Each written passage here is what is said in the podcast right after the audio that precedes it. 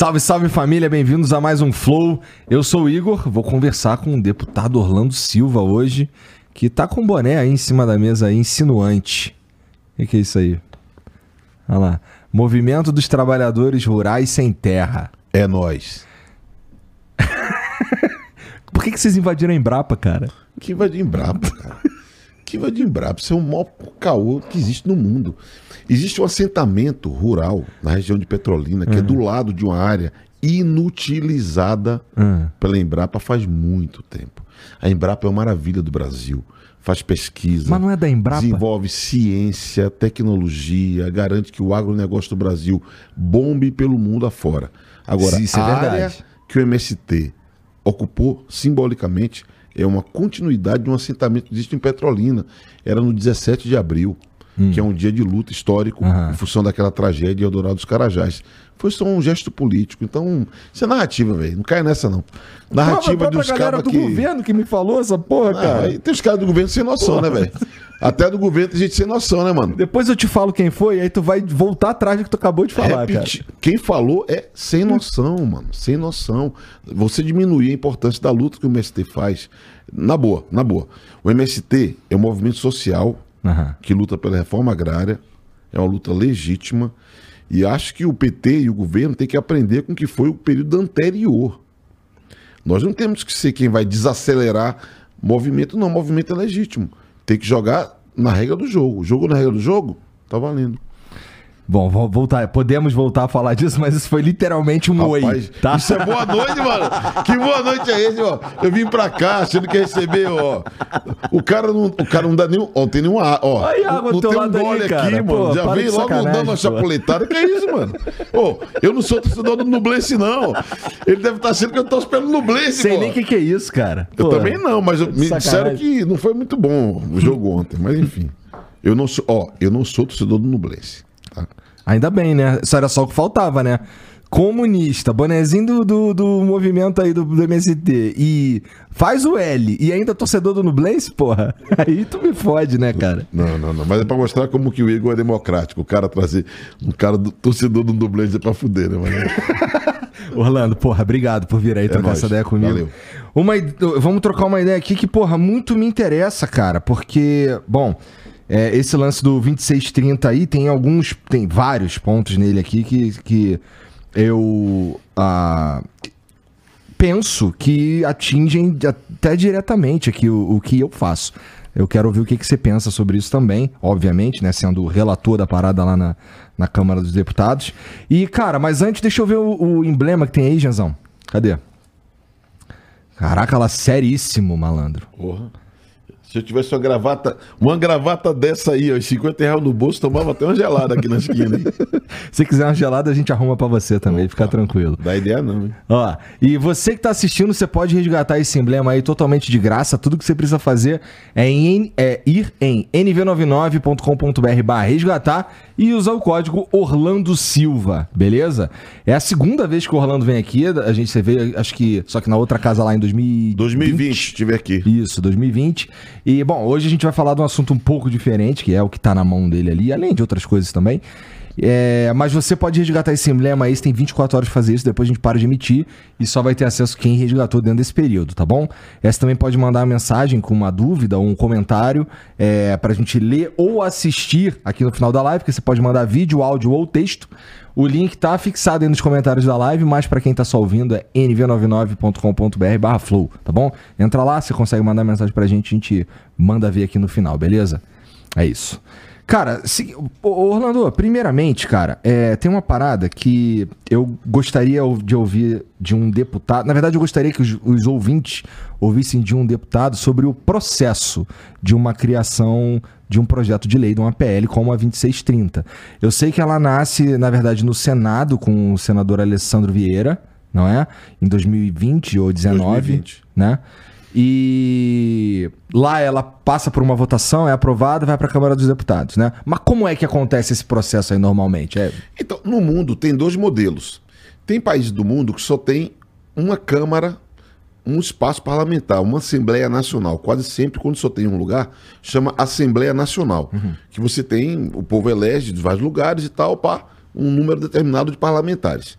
Outros países do mundo, os Estados Unidos talvez seja um dos exemplos importantes, o Reino Unido e tal, é o sistema bicameral, são duas casas, Câmara e Senado. O Senado representa a federação, a Câmara a população. Qual a diferença? Você tem, na federação no Brasil, são 26 estados mais o Distrito Federal, então são unidades. Todos elegem três senadores. São Paulo, que é o maior população do Brasil, ou Brasília, que é a menor, o Roraima, elege igual, três, que é a federação, é o equilíbrio da nação brasileira. E deputado você elege na proporção da população. Tem uma distorção, porque São Paulo devia ter mais, tem lugares que devia ter menos, então, mas na média é a representação da população. Um projeto de lei, ele começa numa casa e é revisado pela outra. Então, se é elaborado no Senado, a Câmara revisa. Se a Câmara mantém o texto da casa original, se for o Senado, ele aprovado o mesmo texto, vai à sanção presidencial. Se a segunda casa revisora modifica o texto, volta para a casa de origem, ela decide se manter o texto original ou o texto revisado aprova e vai para a sanção presidencial. É esse o sistema. Quando você é medida provisória, que é um mecanismo que o presidente edita e já é lei por um tempo, começa pela Câmara. Se um projeto de lei é encaminhado pelo Poder Executivo, começa pela Câmara.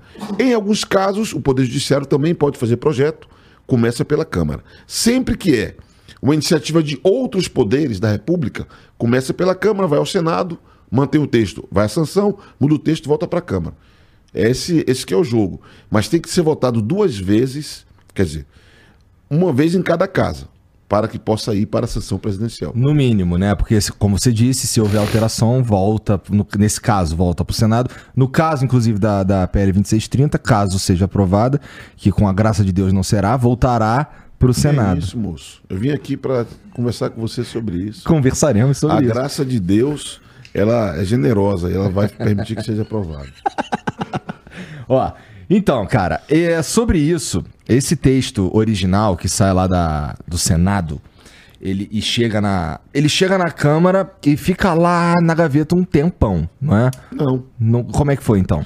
O Senado, quando votou, o senador Alessandro Vieira, que aliás é um extraordinário senador de Sergipe, né? Ele tomou a iniciativa, propôs, o Senado votou em três meses. Uhum. Três. O que aconteceu? A sociedade civil no Brasil é organizada e questionou, isso não foi muito rápido.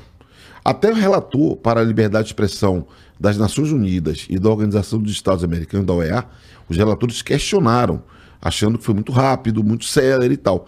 E qual foi a nossa decisão na Câmara? Abrir o debate público. Então, o que parece ter sido gaveta, não foi. Nós fizemos seminário internacional, seminário nacional, dezenas de audiências públicas, ouvido especialistas, sociedade civil, parlamentares, a indústria, né, as big techs, a radiodifusão e tal.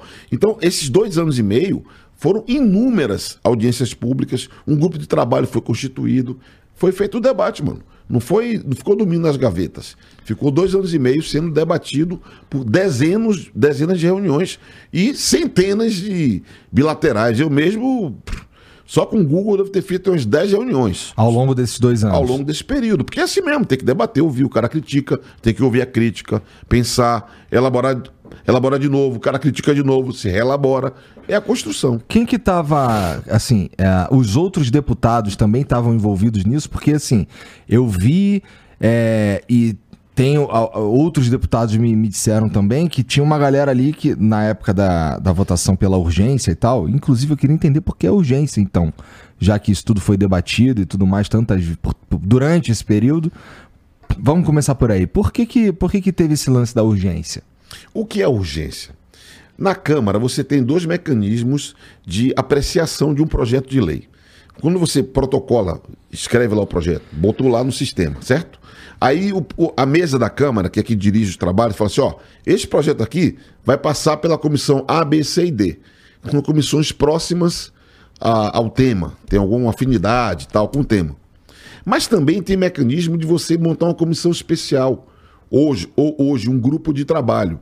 E numa comissão especial ou num grupo de trabalho, você tem parlamentares diversos, no caso do GT que a gente discutiu, tinha acho que 13 ou 16 deputados, que fica aprofundando ali, fazendo esse debate, audiência pública, discute aqui, discute acolá e tal. E no final conclui um texto, elabora um texto que pode ser apreciado, votado no plenário. Mas para que ele possa ser votado no plenário, ele tem que ter o regime de urgência aprovado. Regime de urgência é um nome do, do- do mecanismo previsto no regimento que permite que ele possa ser discutido e votado direto no plenário. Ou você vai comissão comissão, ou você vai num grupo restrito que debate concentradamente o assunto e dali a pouco vai para o plenário. Regime de urgência que- é isso. E por que que esse sistema, é, esse, esse método, é, na opinião, assim, por que que usamos esse método, então, e não o outro? É que de- depende da relevância do assunto. Vou dar um exemplo prático. Tá. Esse mesmo método está sendo utilizado para a reforma tributária. É muito provável que na- no mês que vem nós façamos a votação do requerimento de urgência da reforma tributária e votemos o projeto que está sendo debatido de- já tem um tempo também, tem uns dois, três anos. Então é usual. É que quando você, quando você encontra alguém que é contra a ideia, ele fala, não teve discussão, é urgência, etc. Mas, na verdade, é uma posição política de quem não quer que aquele assunto seja votado e faz uma denúncia para tentar. é, porque, como ninguém sabe desses detalhes, quando você fala, tem uma urgência aí, o cara já fica esperto. Opa, que é isso? Já não gostei. Esse que é o problema. É mais da disputa política do que qualquer outro efeito. Mas é usual que se vote urgência e se vote projetos. Tá. Mas tá bom, sabendo que existe esse tipo de, de disputa política mesmo, Sim, assim, normal. até porque o, o nome Normal. da coisa assusta mesmo, né? Vamos fazer isso aqui em regime de urgência. Me Normal. assusta isso. Claro. Por que, que tu não foi pelo outro caminho, então, cara? Que ia criar muito menos atrito e talvez até uma maior facilidade pra, pra conversar com a Não galera. ia mudar nada, ia ser igual. Porque ia se discutir. Não, mas vocês votaram muito rápido nessa comissão. Não, votou muito rápido naquela comissão. Porque, na verdade, o problema não é o fato, é a é narrativa. Então, eu, eu sempre falo o seguinte: para mim, o importante é discutir o mérito. Infelizmente, a pergunta que eu mais fiz para os meus colegas foi o seguinte: onde o que você está dizendo está no texto? E a turma falou, não, mas eu ouvi dizer, não, mas alguém falou, não, mas eu via. Não, ah, mano, não, para, mano. Vamos no texto. Eu topo abrir o texto e olhar, cadê? Se tiver aqui, eu, eu discuto. Eu vejo a proposta, mas não dá pra ficar de narrativa, aí não dá, entendeu? Eu entendo que pra fazer lutar político, o cara tem que inventar uma história e tal. Beleza. É do jogo. Agora, mano, pra a Vera mesmo, tem que olhar o texto. Faz sentido, né? Já que a gente tá falando Porra. sobre. Não dá, uma- né? E que isso aqui é, um- é uma parada assim. É a que- lei, velho, é lei. É, vai virar lei. é vai algo valer lei pra todo mundo. Então não, não vem com narrativa política. Eu topo discutir objetivamente o que está escrito. Aí eu topo. E, pô, então, sobre, é, sobre isso, essa parada que vai virar lei, cara, é, o próprio senador Alessandro, que veio aqui acho que tem umas duas semanas, é, ele me contou que esse texto que existe agora, ele é mais ou menos 75% maior ou diferente do texto original. Verdade. Então, muitas coisas estão ali. E, e tem, na minha opinião, alguns jabutis também. E eu já tô sentindo, tô vendo aí, por exemplo, a movimentação pro PL 2370 da Jandira, que eu tô vendo que o lance dos direitos autorais tá talvez migrando para lá, né? Que eu, pessoalmente, não entendo por que que é, esse tema tá no, no PL que é, que é chamado do PL das fake news, vai? O que, que direito autoral tem a ver com isso, por exemplo? Então, assim, acho que, que a, gen- a gente devia mesmo ter umas paradas separadas para debater alguns pontos, na verdade, que estão é, incluídos na, na 2630. Mas, você, tava, você explicou como, como a- as PLs são construídas, e eu suponho que tem bastante coisa que veio parar nessa PL aqui para que ela fosse mais facilmente aprovada. Eu tô correto em pensar isso? Primeiro que o senador Alessandro Vieira tem razão. Tem muita coisa que está no texto que não estava antes. Aham. A diferença também é que quando ele foi elaborado em 2020, era uma realidade. Imagine que nós nem távamos, não, não, vivi, não tínhamos vivido a pandemia, que já foi uma confusão razoável, o que foi a pandemia. E o que é que mudou de lá para cá? Primeiro, nós temos um padrão hoje, um standard de regulação de plataformas digitais que nós não tínhamos antes, que é o chamado Ato dos Serviços Digitais e Ato dos Mercados Digitais. São duas leis votadas na União Europeia. É o DSA. Isso, o DMA. Então, é, é, eles, esse ano e no ano que vem, vão passar a estar valendo, certo? Nós não tínhamos uma referência global, agora temos um padrão.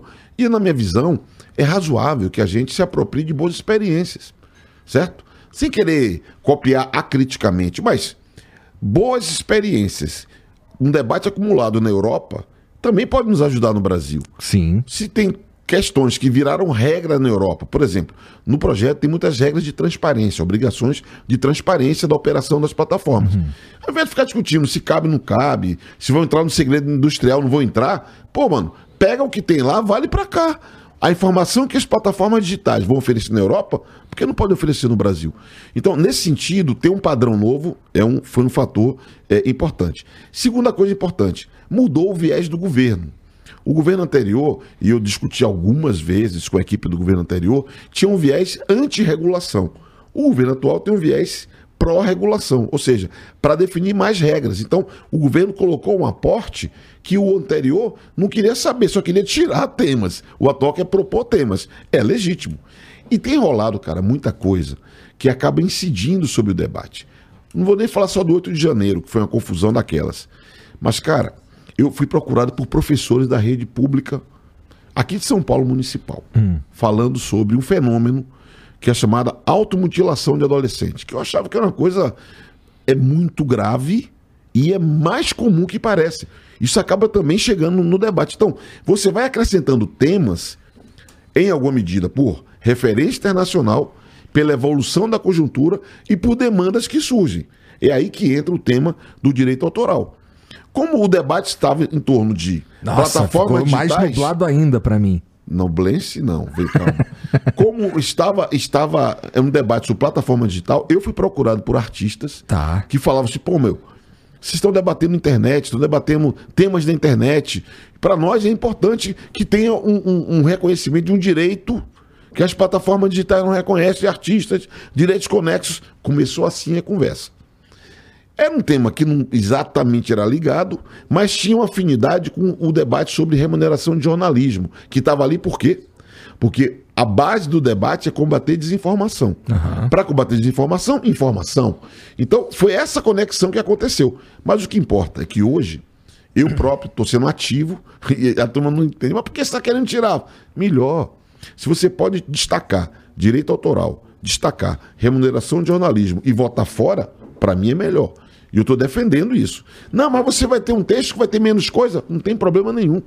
Melhor destacar, fica mais nítido o debate para todo mundo e votar a parte. Mas em geral não é, não é melhor que uma lei seja mais específica do que mais geral? Por exemplo, é, é as pessoas falando para você que é, essa lei estava mais completa com direitos com o artigo 31 e 32. É, é um erro, na minha opinião, porque assim, o, o, ideal é que você ataque um problema específico. É que depende. Por exemplo, eu, eu fui relator da Lei Geral de Proteção de Dados Pessoais. Era ah. uma lei geral. Uhum. Para a proteção de dados pessoais, que na era digital é muito importante. Tá anotado aqui. Para a privacidade e tal, era bem importante. Era uma lei geral. Uma lei que tem 65 artigos, uma lei relativamente complexa, também do, com muita força no universo digital. Era uma lei geral que depende. Uma lei, ela deve ser feita para enfrentar um problema. Pode ser um problema ou pode ser até mais de um problema. É esse o objetivo da produção de uma lei. Tá, e aí, cara, é, essas, essas, essas outras coisas que foram surgindo ali, que assim, se você me falar que as plataformas deveriam ser mais transparentes, é, deveriam ah, cooperar melhor em determinados casos e tal, eu entendo. Mas, por exemplo, você usou a. Você falou da, da DSA, por exemplo. E a DSA, cara, ela começa. Acho que os debates começam lá em 2018, não é? E assim, tem coisa que só entra em vigor no ano que vem. A nossa aqui, ela tá prevendo efeito imediato e algumas coisas que entram em 90 dias. Assim, e outras em um ano. É meio rápido. O que é que entra em um ano? Aí eu teria que voltar ao tudo texto para ver bem. vários artigos. Mas, mas, mas tem algumas vou... que tá são bom. de efeito imediato, outras de 90 dias, uhum. outras de um ano. É chamada vacatio legis. Isso é parte do processo legislativo. No latim, vacatio legis é, é, é, é o período vago, vago de aplicação da lei, que é para que as instituições possam se adaptar. Na União Europeia tem uma diferença, é importante registrar. Hum. A União Europeia não é um país é uma região. Verdade. Então, depois que você vota no Parlamento Europeu, você tem um tempo para que os países, eles próprios, internalizem as suas normas. Ou seja, você vote no parlamento, no, no Congresso de cada país. Só aí, mano, já foi um tempo para caminhar. Né? Uhum. E lá você tem. É uma lei mais complexa. Tanto o DSA quanto o DMA são leis mais complexas. Por exemplo, entra comércio eletrônico. Só para começar a brincadeira. Só de entrar comércio eletrônico já muda tudo. Entra operações financeiras digitais, já é mais complexo. Então, o, o, o escopo, né, o objetivo, o objeto nosso é bem menor do que essas legislações. E assim, tem algumas paradas nessa na nossa lei aqui que, pô, por exemplo, é, tem um aqui, cara, que eu anotei na verdade, é, eu sei que pode parecer um roteiro, mas na verdade são coisas para eu não esquecer de trocar ideia contigo. Não, mano, você tá certinho. É. Que é, por exemplo. Flow o... também é cultura, velho. Tá às tá vezes, às vezes, é. Cara, cadê? Aqui, ó. É, tem um lance, tem uma parada lá, um, um, dispositivo lá, que é o tal do risco sistêmico. Análise de risco sistêmico. Isso. Que tem lá, uma das coisas que tá ali é a difusão, é cuidado, né? O, o a, a, prevenção de conteúdo, por exemplo, que viola o Estado Democrático de Direito. Né? Você está misturando vários Tô. fatores, tá? Tem duas coisas diferentes. Primeiro, análise de risco sistêmico. Uhum. O que é, que é isso? É uma obrigação para que as plataformas digitais, de modo permanente, eles façam análise de tudo que é publicado, ou seja, é depois de publicado, não antes, hum. para não ser censura. Eles avaliam sempre depois do que foi publicado e vê que tipo de risco pode ser produzido e atua sobre isso. Então, após a avaliação ser feita pelas plataformas, nós vamos avaliar o quê? Se as plataformas digitais atuaram de modo diligente para impedir que houvesse dano para a vida das pessoas. Exemplo prático. Exemplo prático. Você sabe que Hitler nasceu em 20 de abril. Hum. Os Estados Unidos teve um massacre em Columbine, uma coisa bárbara, completou agora acho que 30 ou 40 anos. Todo abril, mano, todo abril, surge na internet uma onda de que vai ter violência em escola, universidade, vai ter ameaça. Esse ano também teve. Esse ano foi bem forte. Quando é, você fala de análise de risco sistêmico, é o seguinte: como que essas plataformas avaliaram essa tentativa de difundir esses conteúdos e como que operaram para que esses conteúdos, que é uma coisa bárbara, nada a ver, mano. O cara ficar falando não, que vai. Nada, nada a ver, ver, nada a ver, né? É sobre Rolou isso. em São Paulo, inclusive, uma parada. Teve um dia, que eu não vou lembrar exatamente qual, mas foi em abril, que as minhas filhas não foram para escola. Dia 20 de abril. Que foi, era o dia, dia 20? foi no dia 20 de abril, que era o dia que rolou um, uma onda na internet, rolou semanas antes de que haveria isso. Graças a Deus não aconteceu nada. Mas, tipo assim, não é razoável ficar difundindo, ah, no dia 20, 20 de abril é o dia, é isso e aquilo. É sobre isso, sobre coisas concretas que a gente quer avaliar se eles atuaram de modo diligente, de modo atencioso. O análise, porque isso é um risco que poderia existir. Felizmente não teve. Mas, mano, você só descobre quando acontece quando acontece. A gente não pode ficar fechando a porta depois de Sim. arrombada. Então, a análise de risco sistêmico é o seguinte: é, é posterior é a leitura de um relatório que é elaborado pelas empresas, onde eles vão demonstrar, olha, ao longo desse semestre aqui, teve essa tentativa, esse ataque, esse lá, e nós fomos atuando. Por quê? Porque eles fazem. A real é que as big techs fazem. Falham também. A gente pode falar aqui um monte sobre falha, mas eles fazem. Se eles fazem o trabalho dele bem feito, a sociedade tem que saber disso e tem que aplaudir. E se tiver falha, tem que criticar. Por isso que regra de transparência é tão importante. Isso é análise sistêmico. Dever de e está inspirado ah, é outro é dever no de DSA, no tá. DSA, na lei europeia. Dever de cuidado é outro assunto que está numa lei de 2017 da Alemanha, que é o seguinte: redobre a atenção na Alemanha.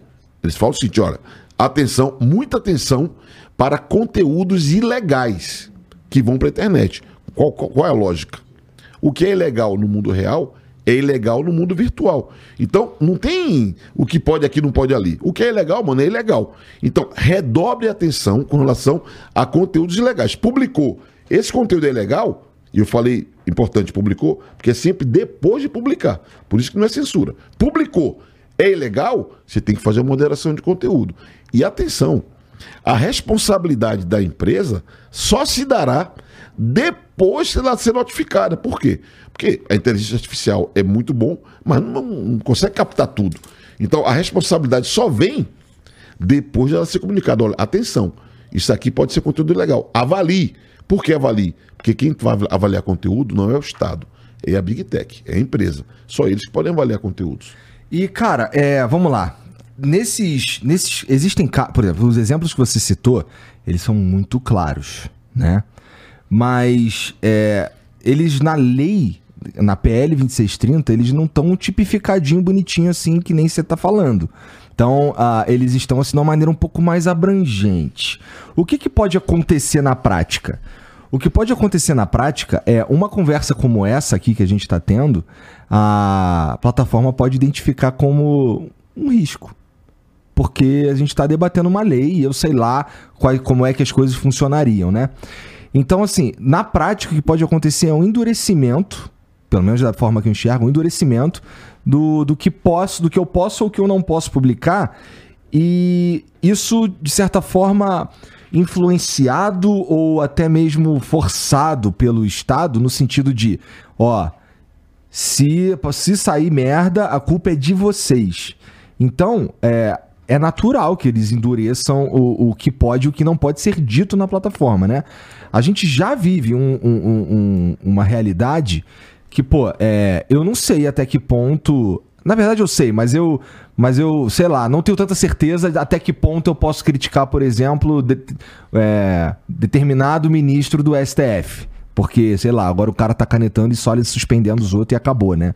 Já vi acontecer algumas vezes na internet. Não tem, não tem nem como me dizer que não rola, porque tem gente até hoje banida de redes sociais, assim, e, e gente que. Não tô falando de.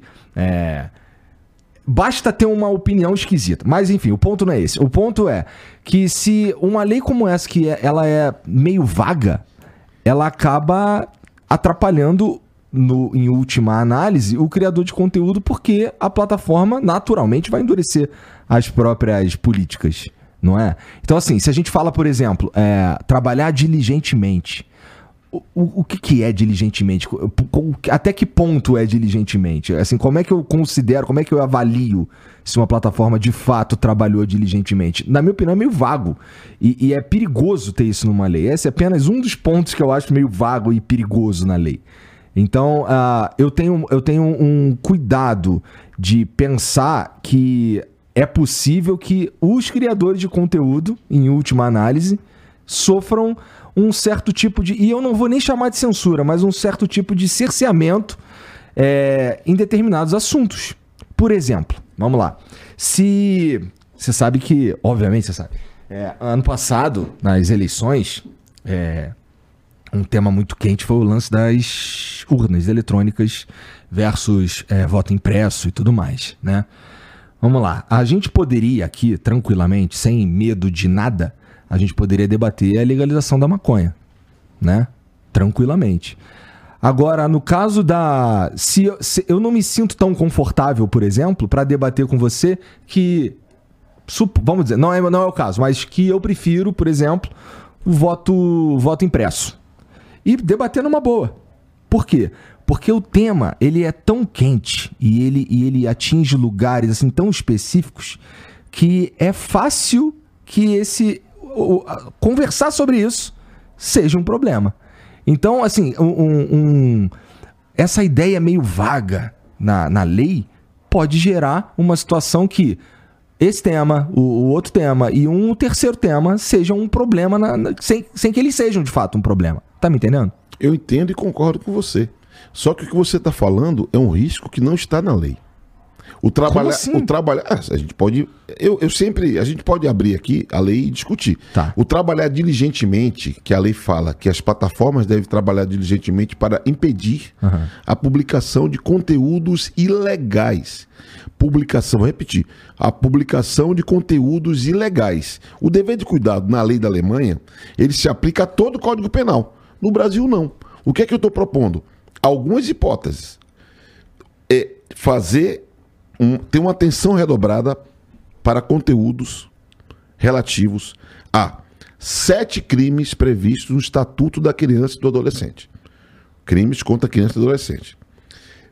Induzimento do suicídio e da automutilação. Não é razoável ninguém uh, tolerar conteúdos que estimulam um adolescente a se automutilar, certo? Nem crime contra criança e adolescente. Mais o quê? Mais é, crime de racismo, que também é inaceitável. Crimes contra mulher, inaceitável. Crimes ah, de terrorismo, que é um, um, um problema objetivo, né? Crimes contra o, o, o, Estado Democrático de Direito. Aí você fala, não, mas eu falar contra a urna eletrônica é crime contra o Estado Democrático de Direito. Nananina, não. Não é. Na prática não é, de existem fato. dois Existem dois ah. tipos penais, dois tipos penais previstos pela Lei de Defesa do Estado Democrático de Direito, que está ah. no Código Penal, que você tem que incitar a tomada de poder por vias não legais. Então, não é assim o debate sobre a urna eleitoral, o debate sobre o papel do Supremo Tribunal Federal, o debate se os deputados cumprem ou não cumprem seu papel, o debate se o prefeito é bom, o debate se foi impeachment ou se foi golpe. Isso é narrativa. Isso não é crime. Você dizer que em 2016 o que o Brasil viveu foi um golpe, não é crime. O você dizer que em 2016 o que foi foi o impeachment com base na Constituição também não é crime, é opinião política. Você dizer que há um ativismo judicial no Supremo Tribunal Federal e ministros tomam decisões que não estão ancoradas na Constituição ou qualquer outra crítica que você formule ao Supremo Tribunal, não é crime. São dois tipos penais, me parece que é o 369 e 368, que são incitação a ataques diretos ao Estado Democrático de Direito. Então, tem muito de narrativa. São sete hipóteses que nós listamos que merece ter o dever de cuidado, que é uma atenção redobrada. E atenção, o governo pôs na mesa uma cópia da lei alemã.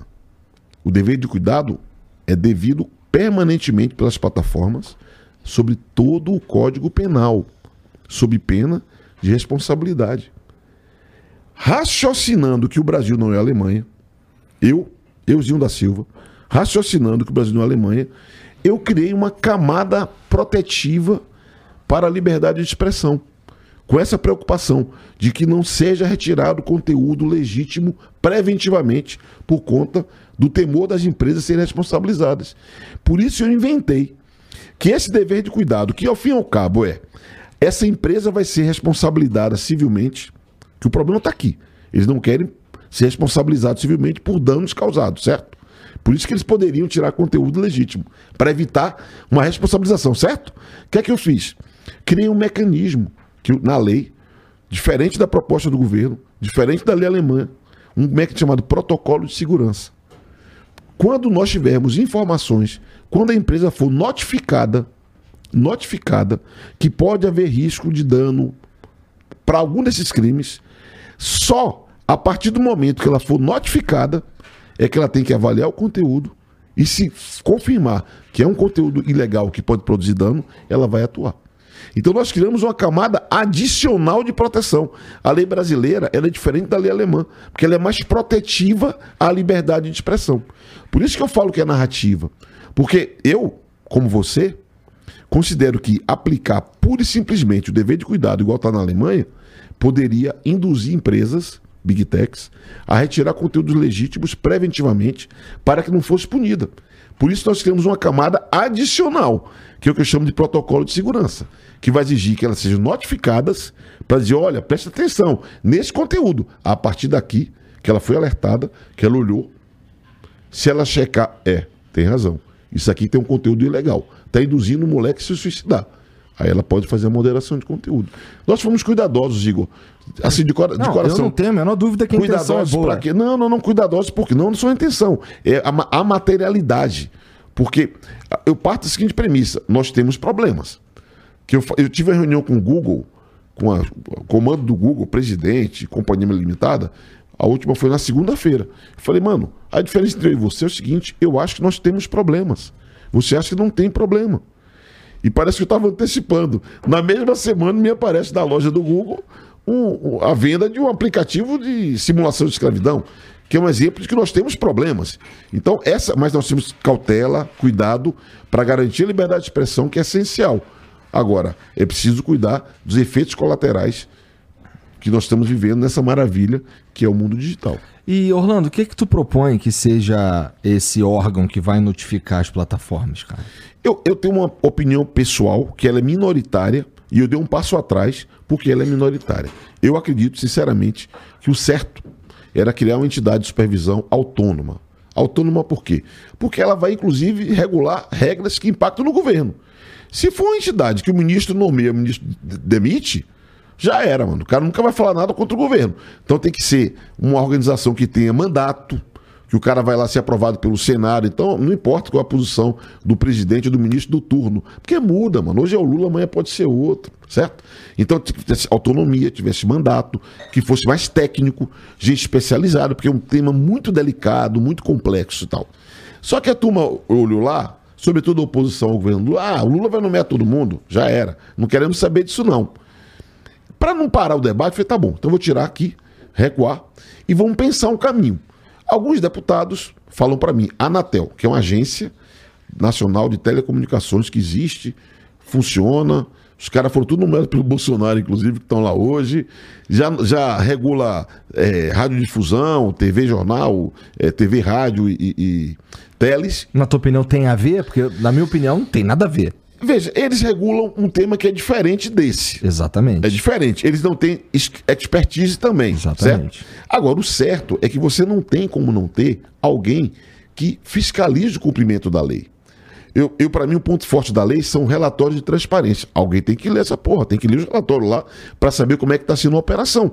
Se precisar uma sanção administrativa, alguém tem que aplicar.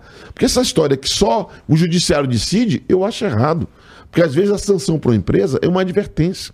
Não é só multa, multa de um bilhão e não sei quanto de euro, igual teve lá no Facebook. Não, não. Às vezes é uma advertência, às vezes é restringir tratamento de dados. São outras formas que não é só a tal da indústria da multa, multa, multa, multa, multa, certo? Então tem que ter alguém que fiscalize a lei e aplique sanções se a lei não for cumprida. Que converse com os caras, converse com as empresas, porque também às vezes o que tem que ter é uma conversa. Se não é essa entidade autônoma que eu defendo, mas que eu acho que não tem ambiente, porque disseram que era coisa do Lula, etc. A Anatel é uma hipótese e tem uma outra hipótese que foi posta na mesa pela sociedade civil. Uma comissão da OAB propõe que seja um, um, uma, uma estrutura, um sistema de regulação multissetorial, que tenha lá os três poderes, judiciário, legislativo, executivo, porque aí você pode ter as compensações, não é só o governo, que tenha lá gente técnica, tipo a própria Anatel, que tem a OAB, tem representantes da sociedade civil. Então, nós estamos trabalhando essas duas hipóteses. Há quem defenda a Anatel e há quem defenda esse sistema de regulação multissetorial, que também pode ter um caráter técnico, também pode ter mais autonomia. Esse é o tema mais sensível. Agora, o que eu queria dizer para você é o seguinte, mano. Nunca nenhuma estrutura, seja a entidade autônoma de supervisão, seja a Anatel, seja esse sistema, seja o que for que a gente coloque para votar, tratará de conteúdo conteúdo publicado será tratado por quem trata hoje, que são as plataformas digitais. E hoje eles já fazem regulação, é, moderação, melhor dizendo. Hoje eles já fazem moderação de conteúdo, continuarão fazendo. Aí alguns me criticam, pô, então você está dando poder para as plataformas? Eu falei, mano, isso é um negócio. Ninguém é obrigado a estar na rede. Tá quem quer. Tem termos de uso, tem políticas de uso. Você tá ali, mano, tem que seguir a regra do jogo está estabelecida. Sim. É, nesse teu, nesse, nessa tua proposta aí, cara, a, a primeira que você citou, é, eu consigo enxergar alguns, alguns problemas aí no sentido de, sei lá, eu não sei se eu confio num político para me dizer. É, porque nesse caso está falando que quem vai, que quem vai gerenciar o conteúdo ainda serão as plataformas. Sempre quem modera conteúdo, em qualquer hipótese, em qualquer desenho, em qualquer modelo, sempre quem modera conteúdo são as plataformas digitais. Esse papo de Ministério da Verdade é conversa para boi dormir. Tá no livro lá, certo? Aqui, nesse debate, nunca aconteceu. Agora, tem uma turma otária que acredita. E tem aí... os caras otários que falam, pô, vai ter Ministério da Verdade. Aí o cara acredita, fica nervoso. Só que nunca esteve na mesa e não estará, porque não tem nada a ver, mano. E esse. Então, esse órgão, a função dele basicamente é receber denúncias e repassá-las para as plataformas. Receber denúncias, notificar as plataformas para que a partir daí elas redobrem atenção. Um. Dois, é muito importante. Ah. Ler os relatórios. Porque é o seguinte: nós estamos falando sobre um tema que é um tema aberto. É um tema que muita gente não conhece. É um tema que tem muita novidade o tempo inteiro, então você tem que ter sensibilidade, abertura. E eu vou repetir o que eu falei no começo.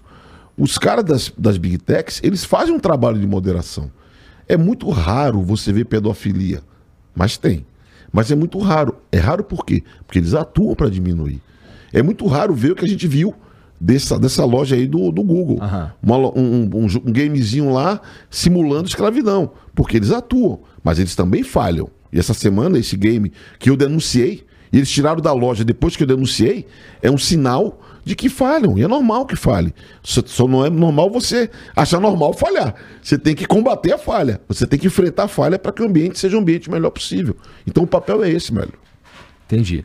Tá, mas assim, não é, no documento que tá no- na própria PL, tá um troço bem mais aberto do que do que isso que a gente tá conversando aqui. Você me, você me disse aí três possíveis opções de, de- do que seria, de quem seria, na verdade, esse órgão e tal.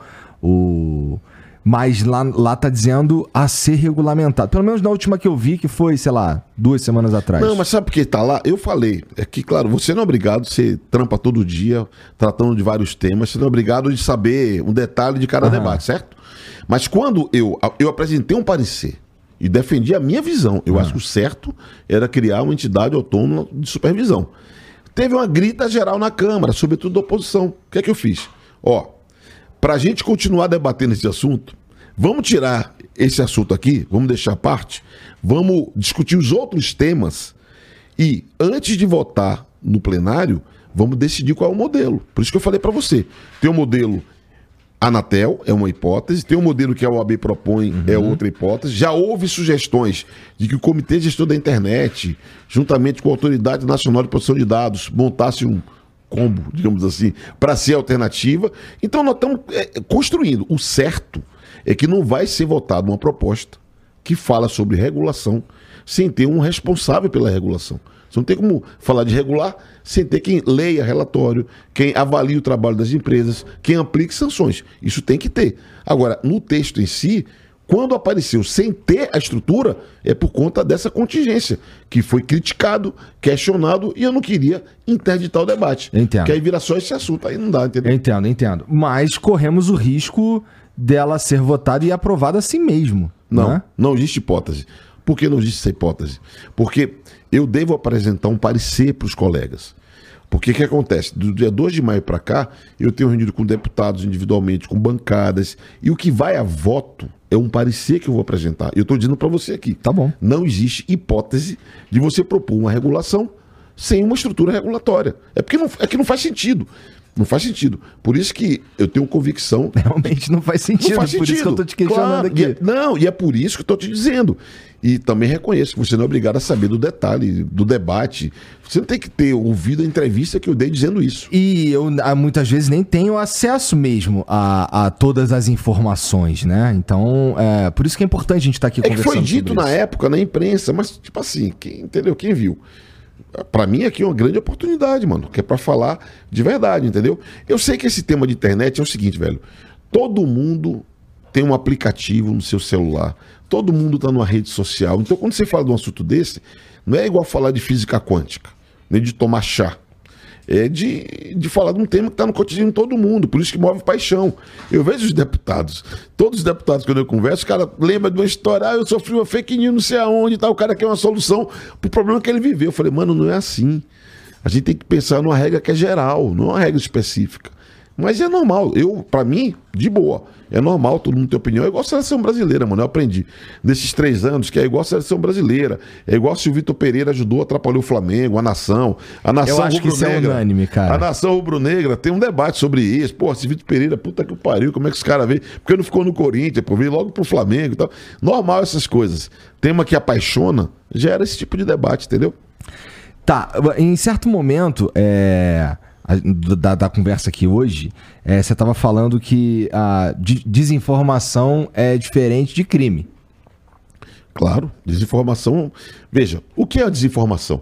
É outra crítica que é feita ao projeto. Pô, você fala de desinformação. Primeiro que quem falou que é PL de fake news Não fui eu.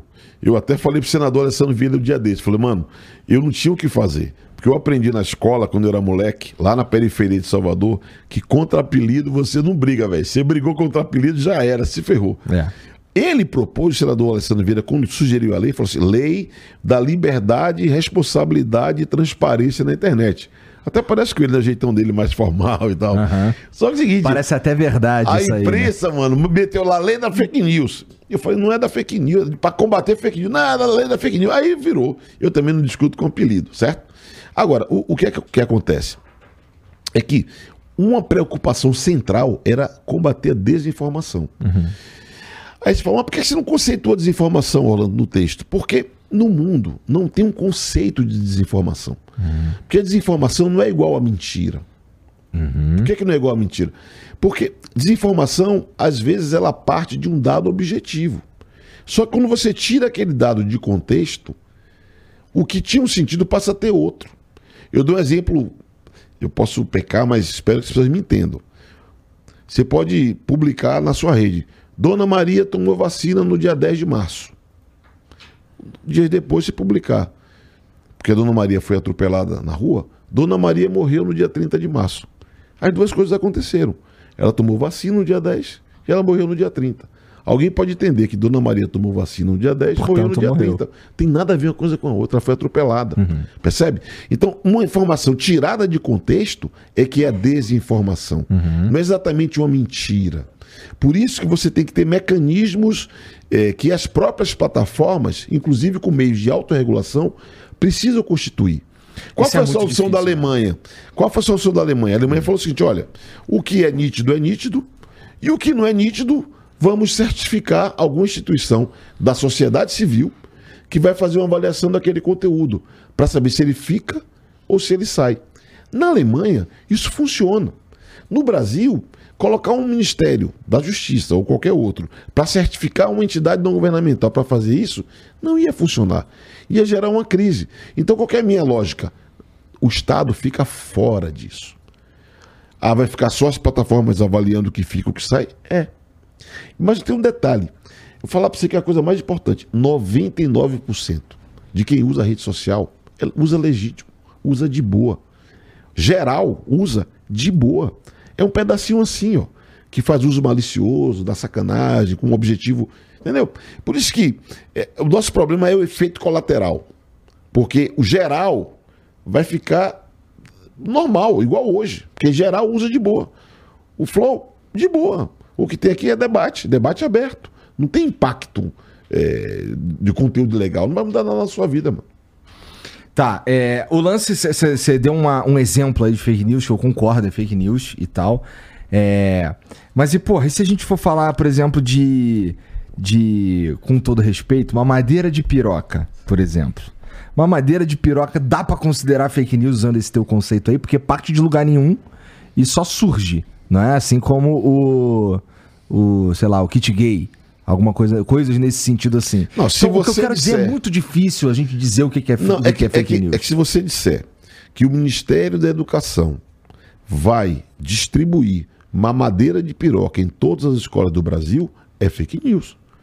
Certo? Porque existe. Onde está escrito Não é isso? só uma mentira? Veja, onde está escrito isso? Claro, é desinformação com objetivo determinado, certo? Porque não está escrito, se tiver escrito em alguma política pública, em alguma lei, em algum programa, percebe? Se não tem, é desinformação. Esse conteúdo não pode ficar no ar. Afirmar que o Ministério da Educação vai distribuir uma madeira de piroca não pode ficar no ar. Isso é ilegal. Isso é, é, uma, é uma desinformação, isso é brutal. Percebe? Ainda mais que é feito para atingir o Igor Tá. Que tem uma determinada identidade, ou Orlando. Isso não pode continuar ficar no ar. E acho que as plataformas. Isso fere, inclusive, termos de uso, né, as políticas de uso das plataformas. Tá. Ó, então Nem eu vou, precisaria de lei. eu vou usar um, um exemplo de, entre aspas, fake news do bem, tá? Que é o seguinte. é, recentemente, acho, acho que essa semana mesmo, é, foi um cara, um, um comediante na Ana Maria Braga, eu nunca lembro o nome dele, acho que é Paulo Vieira. É um comediante? É, não é? E ele, em certo momento, ele falou que um cara lá fez não sei o que com a camisa. Eu li isso, eu não assisti, eu li. Então, é, não sei te descrever com precisão. Mas ele tava falando. Basicamente, ele falou: pô, isso aí deve estar uma nhaca. Aí um outro. Aí ele- momentos depois ele entrou numa de se corrigir, dizendo que nhaca era um termo racista, que vinha da, da ilha de Inhaca, que fica é, ao sul de Madagascar, não sei o quê, contou uma história ali, não sei o quê e tal. E aquilo ali, cara, me chamou atenção e eu fui pesquisar. Eu vi que a mesma história tava no, no um postzinho do Senac. é, é, em algumas outras coisas assim que você bate o olho e você automaticamente confia. E, cara, é, simplesmente não é verdade isso daí. Não, primeiro que não existem, não existem documentos de desse povo, por exemplo, ter sido. é, esse povo específico ter sido escravizado trazido do Brasil. E, na verdade, a etimologia dessa palavra ela vem do tupi, que é uma é, I- I- Iaqua. Y-A-K-W-A. É, é a etimologia real da palavra Inhaca. E assim, isso é meio que uma fake news do bem. De certa forma, isso também não devia estar aí circulando, cara. Porque assim, não tô dizendo isso e, isso, e portanto sou pró-racismo. Não é isso que eu tô dizendo. Tô dizendo que é, existem, existe fake news pra todo lado. Até com Isso- excelentes. Isso, na verdade, Motivações. É, isso, na verdade, não é fake news, mas isso é desinformação. O que é que isso caberia? A própria plataforma que, onde foi publicado deveria, se se estabelecer uma polêmica sobre o assunto, deveria fazer uma moderação de conteúdo. O que é, que é moderação de conteúdo? É quando você tira uma publicação? É. Mas também é quando você rotula, você coloca uma nota técnica argumentando informações complementares, remete a outras fontes e tal. Porque isso aqui não é conteúdo ilegal.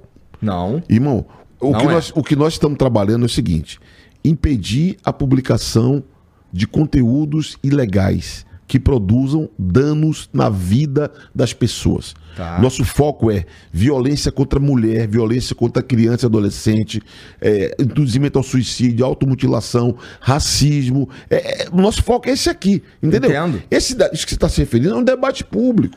Às vezes é até uma interpretação. Temas que exigem contexto.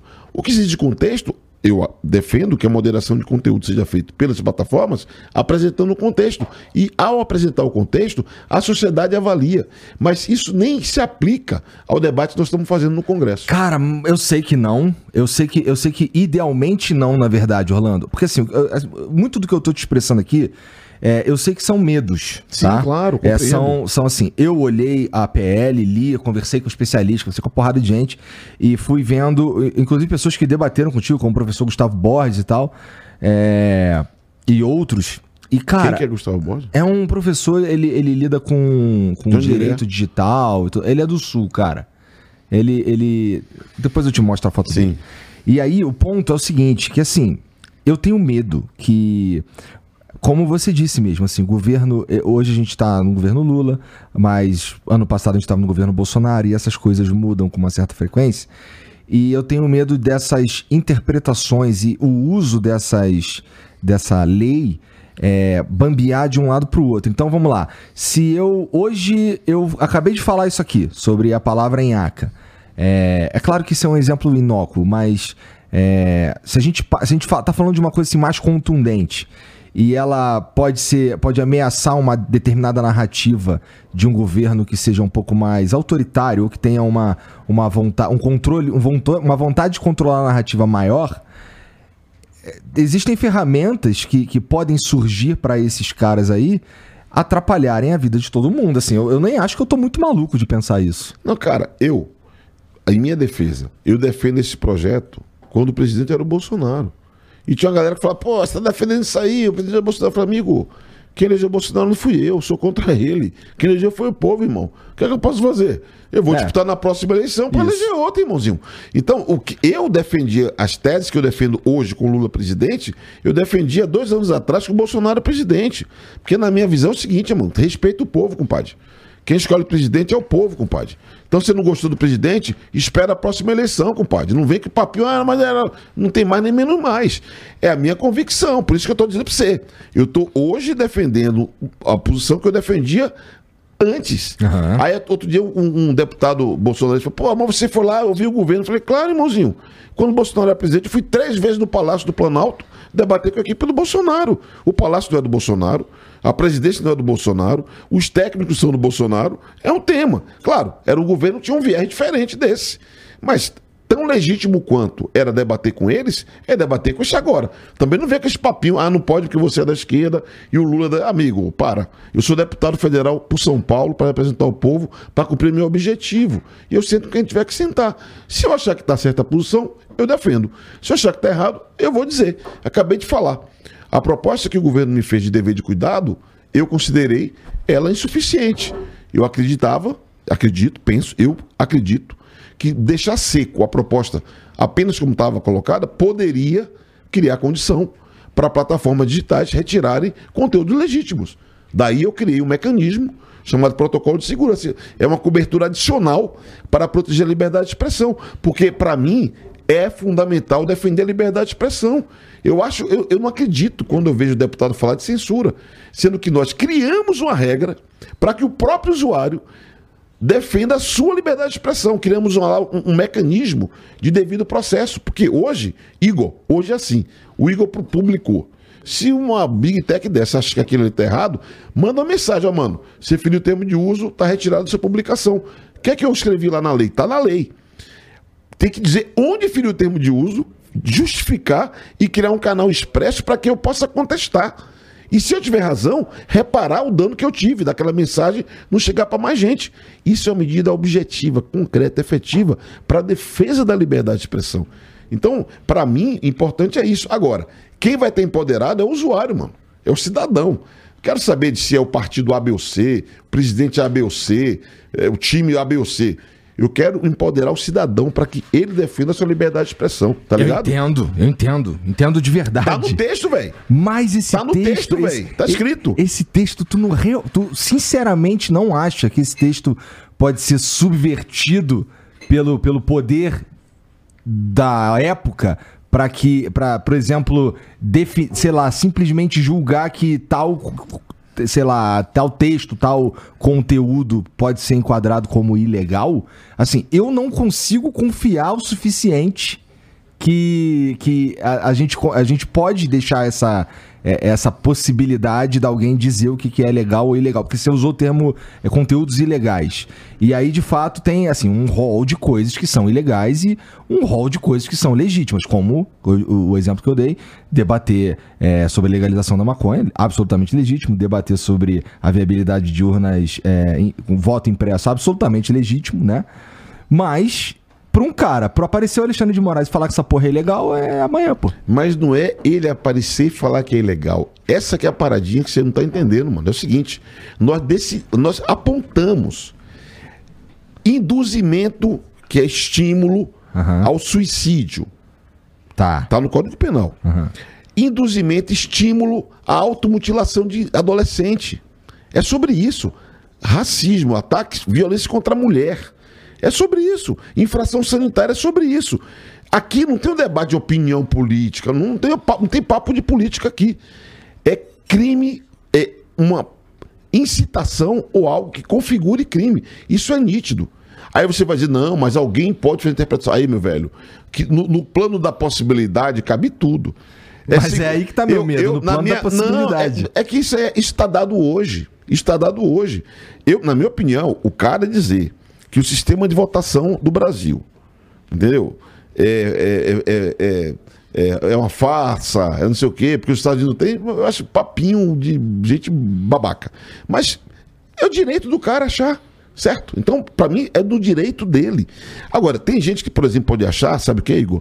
Que o Supremo está passando os limites uhum. na Constituição. Isso é opinião política, que eu respeito e não está no rol de conteúdos ilícitos. Eu vou repetir o que eu falei. Uhum. O cara dizer, ó, o Supremo Tribunal Federal, o seu ativismo judicial é uma ameaça ao Brasil, etc. Isso é opinião política.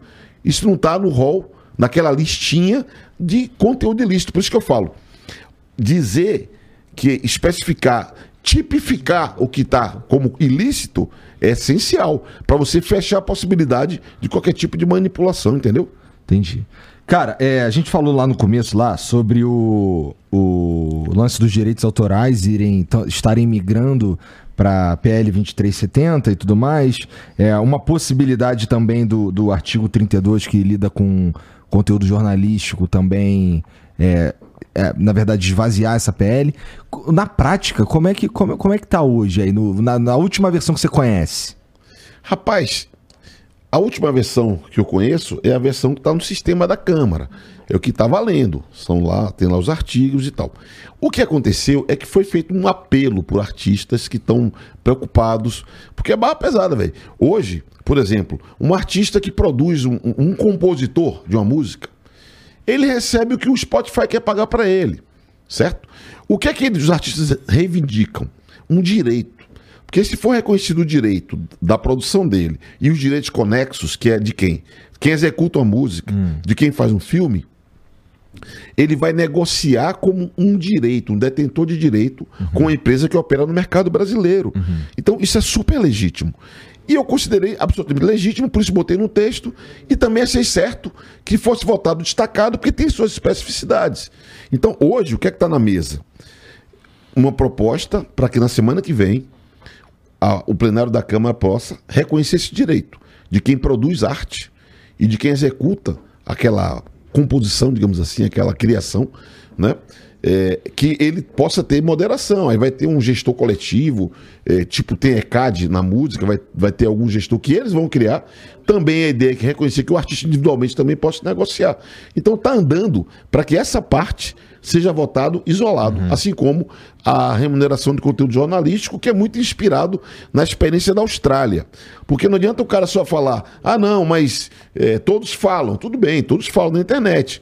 Só que jornalismo é uma atividade específica, irmão. Quando no meu blog eu escrevo o que eu penso.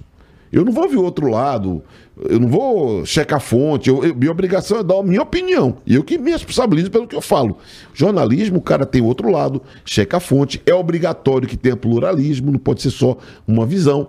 E quando uma big tech dessa usa esse conteúdo para atrair tráfego, para atrair atenção, expor publicidade para rolar o faturamento dele, quando usa esse conteúdo, eu não tenho a menor dúvida que é certo, tem que pagar, velho. Esse- Ali tem um trampo ali atrás, tem um trabalho ali. Tá. Nesse caso específico aí que você tá falando, é.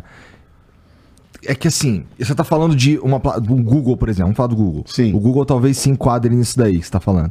É, a gente tá falando de indexar é, conteúdo jornalístico na busca, por exemplo. Sim. Então indexou conteúdo jornalístico na busca, na busca, a princípio teria que pagar é, direitos autorais pro, pros, pra, sei lá, pro portal. Você vai pagar quando você utilizar Essa parte é nebulosa pra mim, tá? Então me ajuda aí. Nublense. Ah, para com isso. Nublense, Nublense, nu- Nublense. Quando você. Brincadeira, mano. Tá tudo bem, cara. Brincadeira. Tu é Quando- Vitória?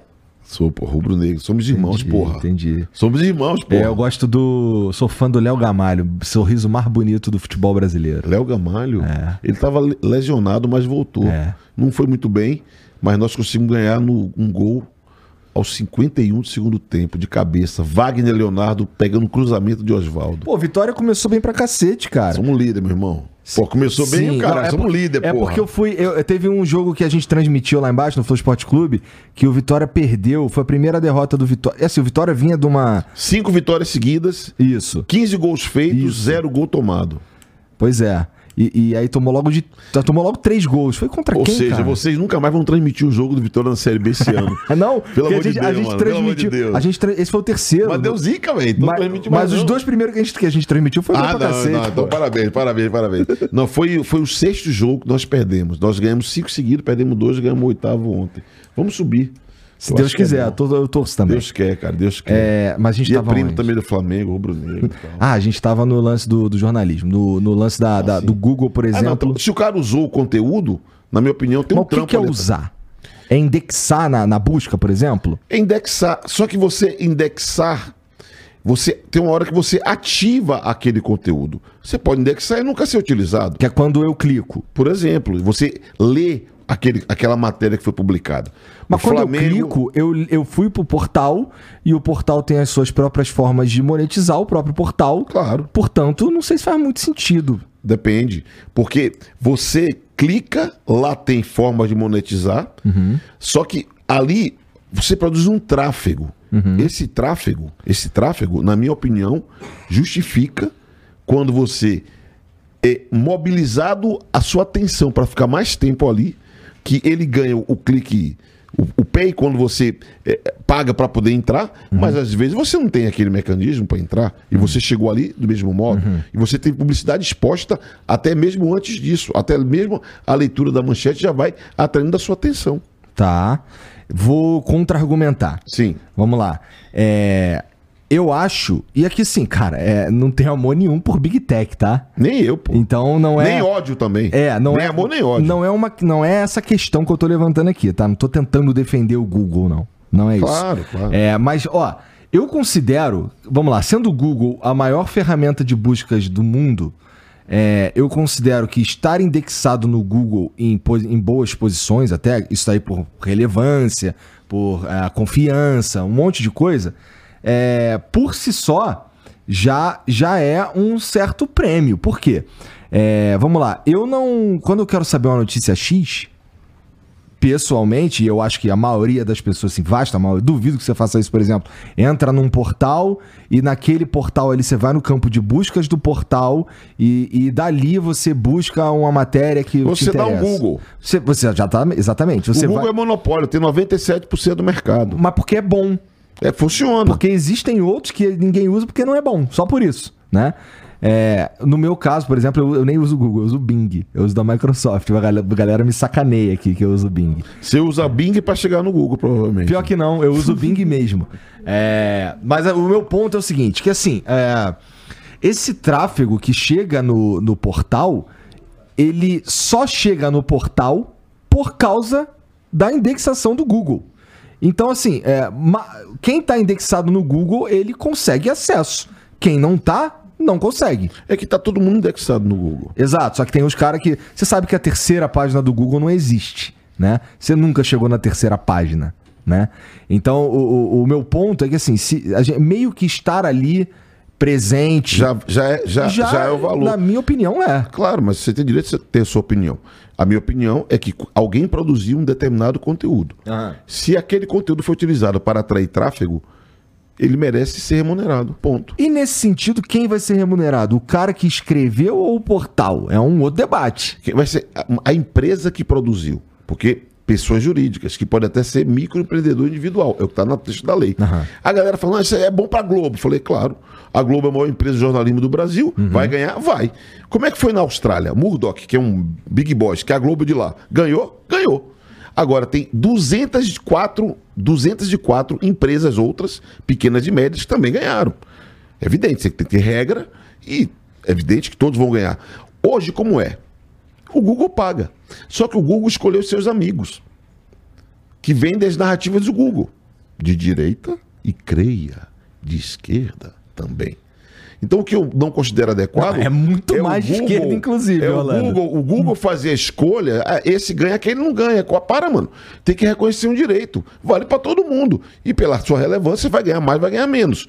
Inclusive, na regra do jogo, tem que ter mecanismo para proteger pequenos, médios, comunicação temática, comunicação digital. Aí outro dia o cara falou: Não, Orlando, o problema é que o Google já tem uma grana para distribuir, já paga para uma galera. Se você botar mais gente, vai diminuir. Falei: Calma, mano, esses caras são gigantes. Eles faturam fábula de dinheiro no Brasil. Ó, quando a gente estuda história econômica, a gente vê que no século passado as grandes empresas eram montadoras.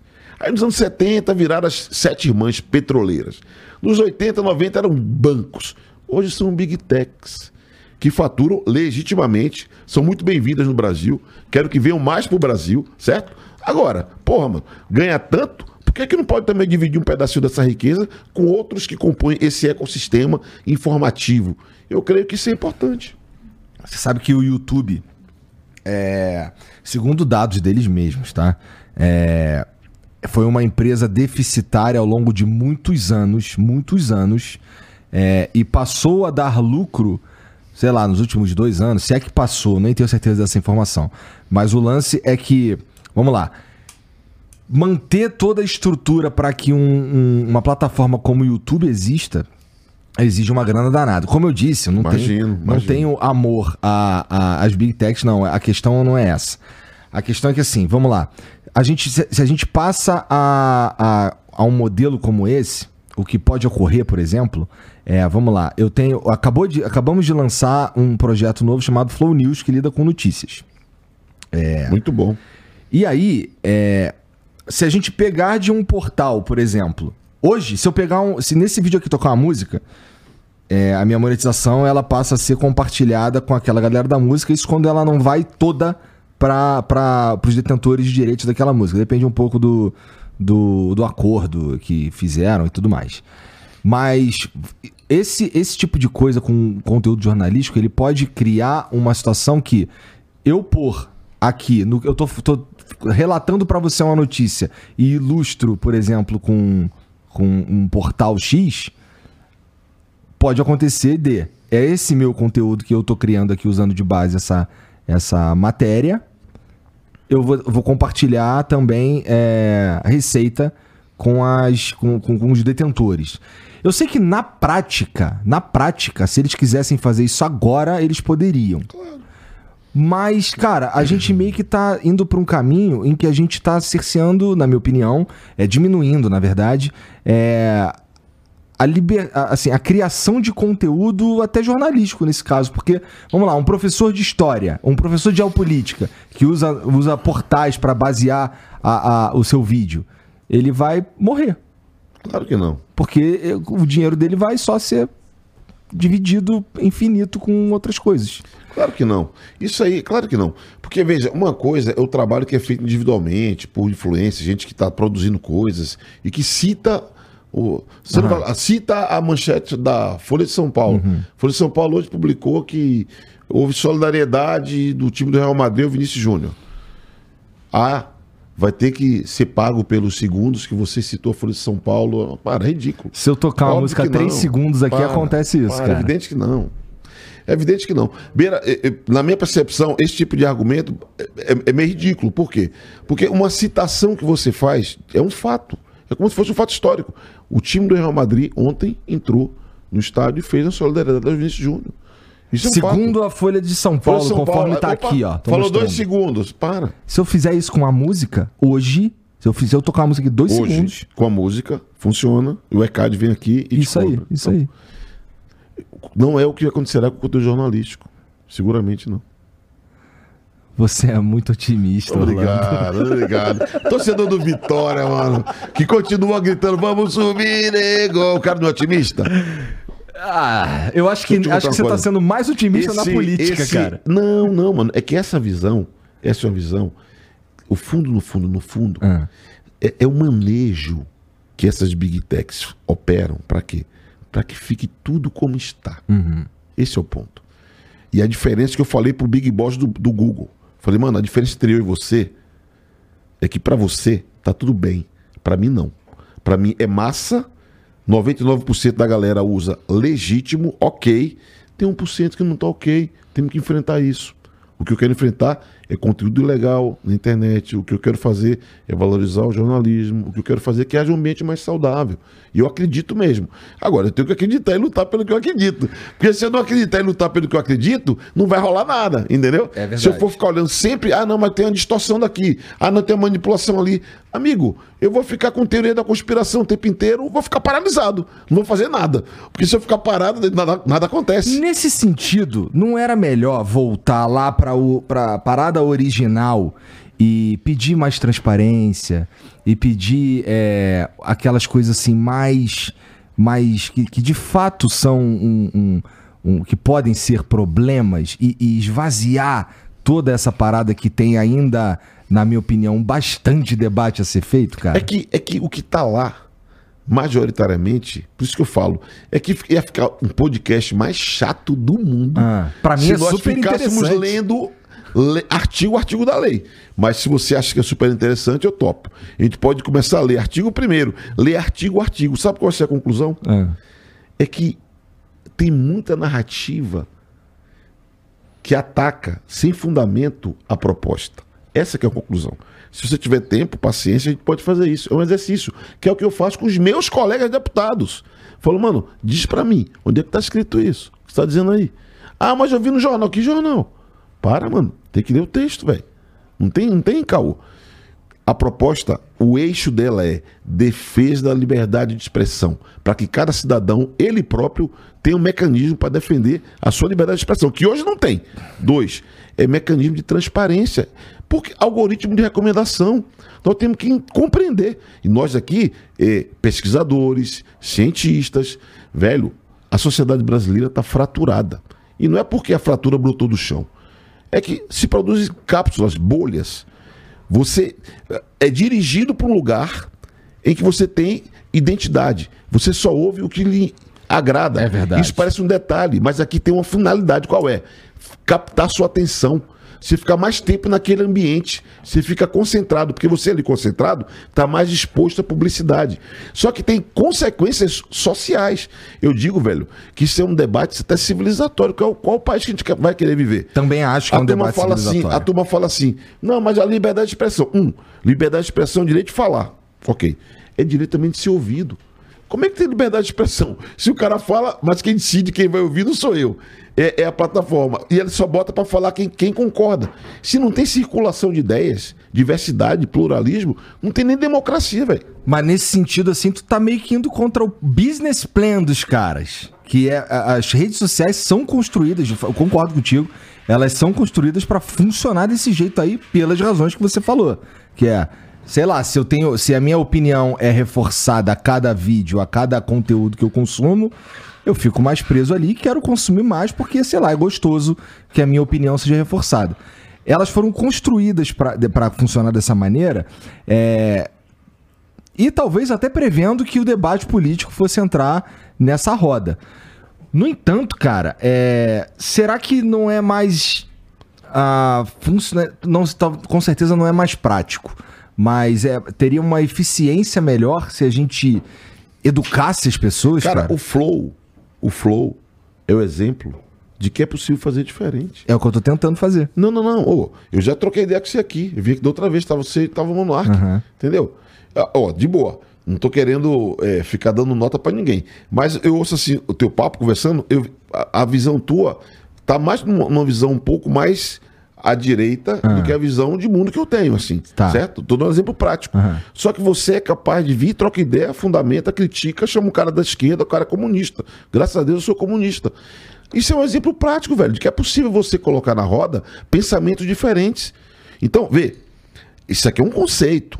Você está aplicando um conceito. Você podia ficar de boa. Tem uns carinha aí que fica só naquela ali. Ganha até mais like, né, mano? Fica assim, lacrando o tempo Não, inteiro. ganha muito mais, pô. É muito, lacrando o tempo inteiro. Assim, financeiramente, o que eu faço é um suicídio. Claro, mas que eu tô dando exemplo prático. Tô dando pra- Mas você não tem audiência, você tem audiência pra caralho. Agora, o que, que, que acontece? É um conceito. Quando eu falo que é um debate civilizatório, é o seguinte, velho. Onde é que a gente vai. O que, é que a gente vai querer fazer do Brasil e do mundo? Que mundo que a gente vai querer viver? Entendeu? E essa semana eu fiquei.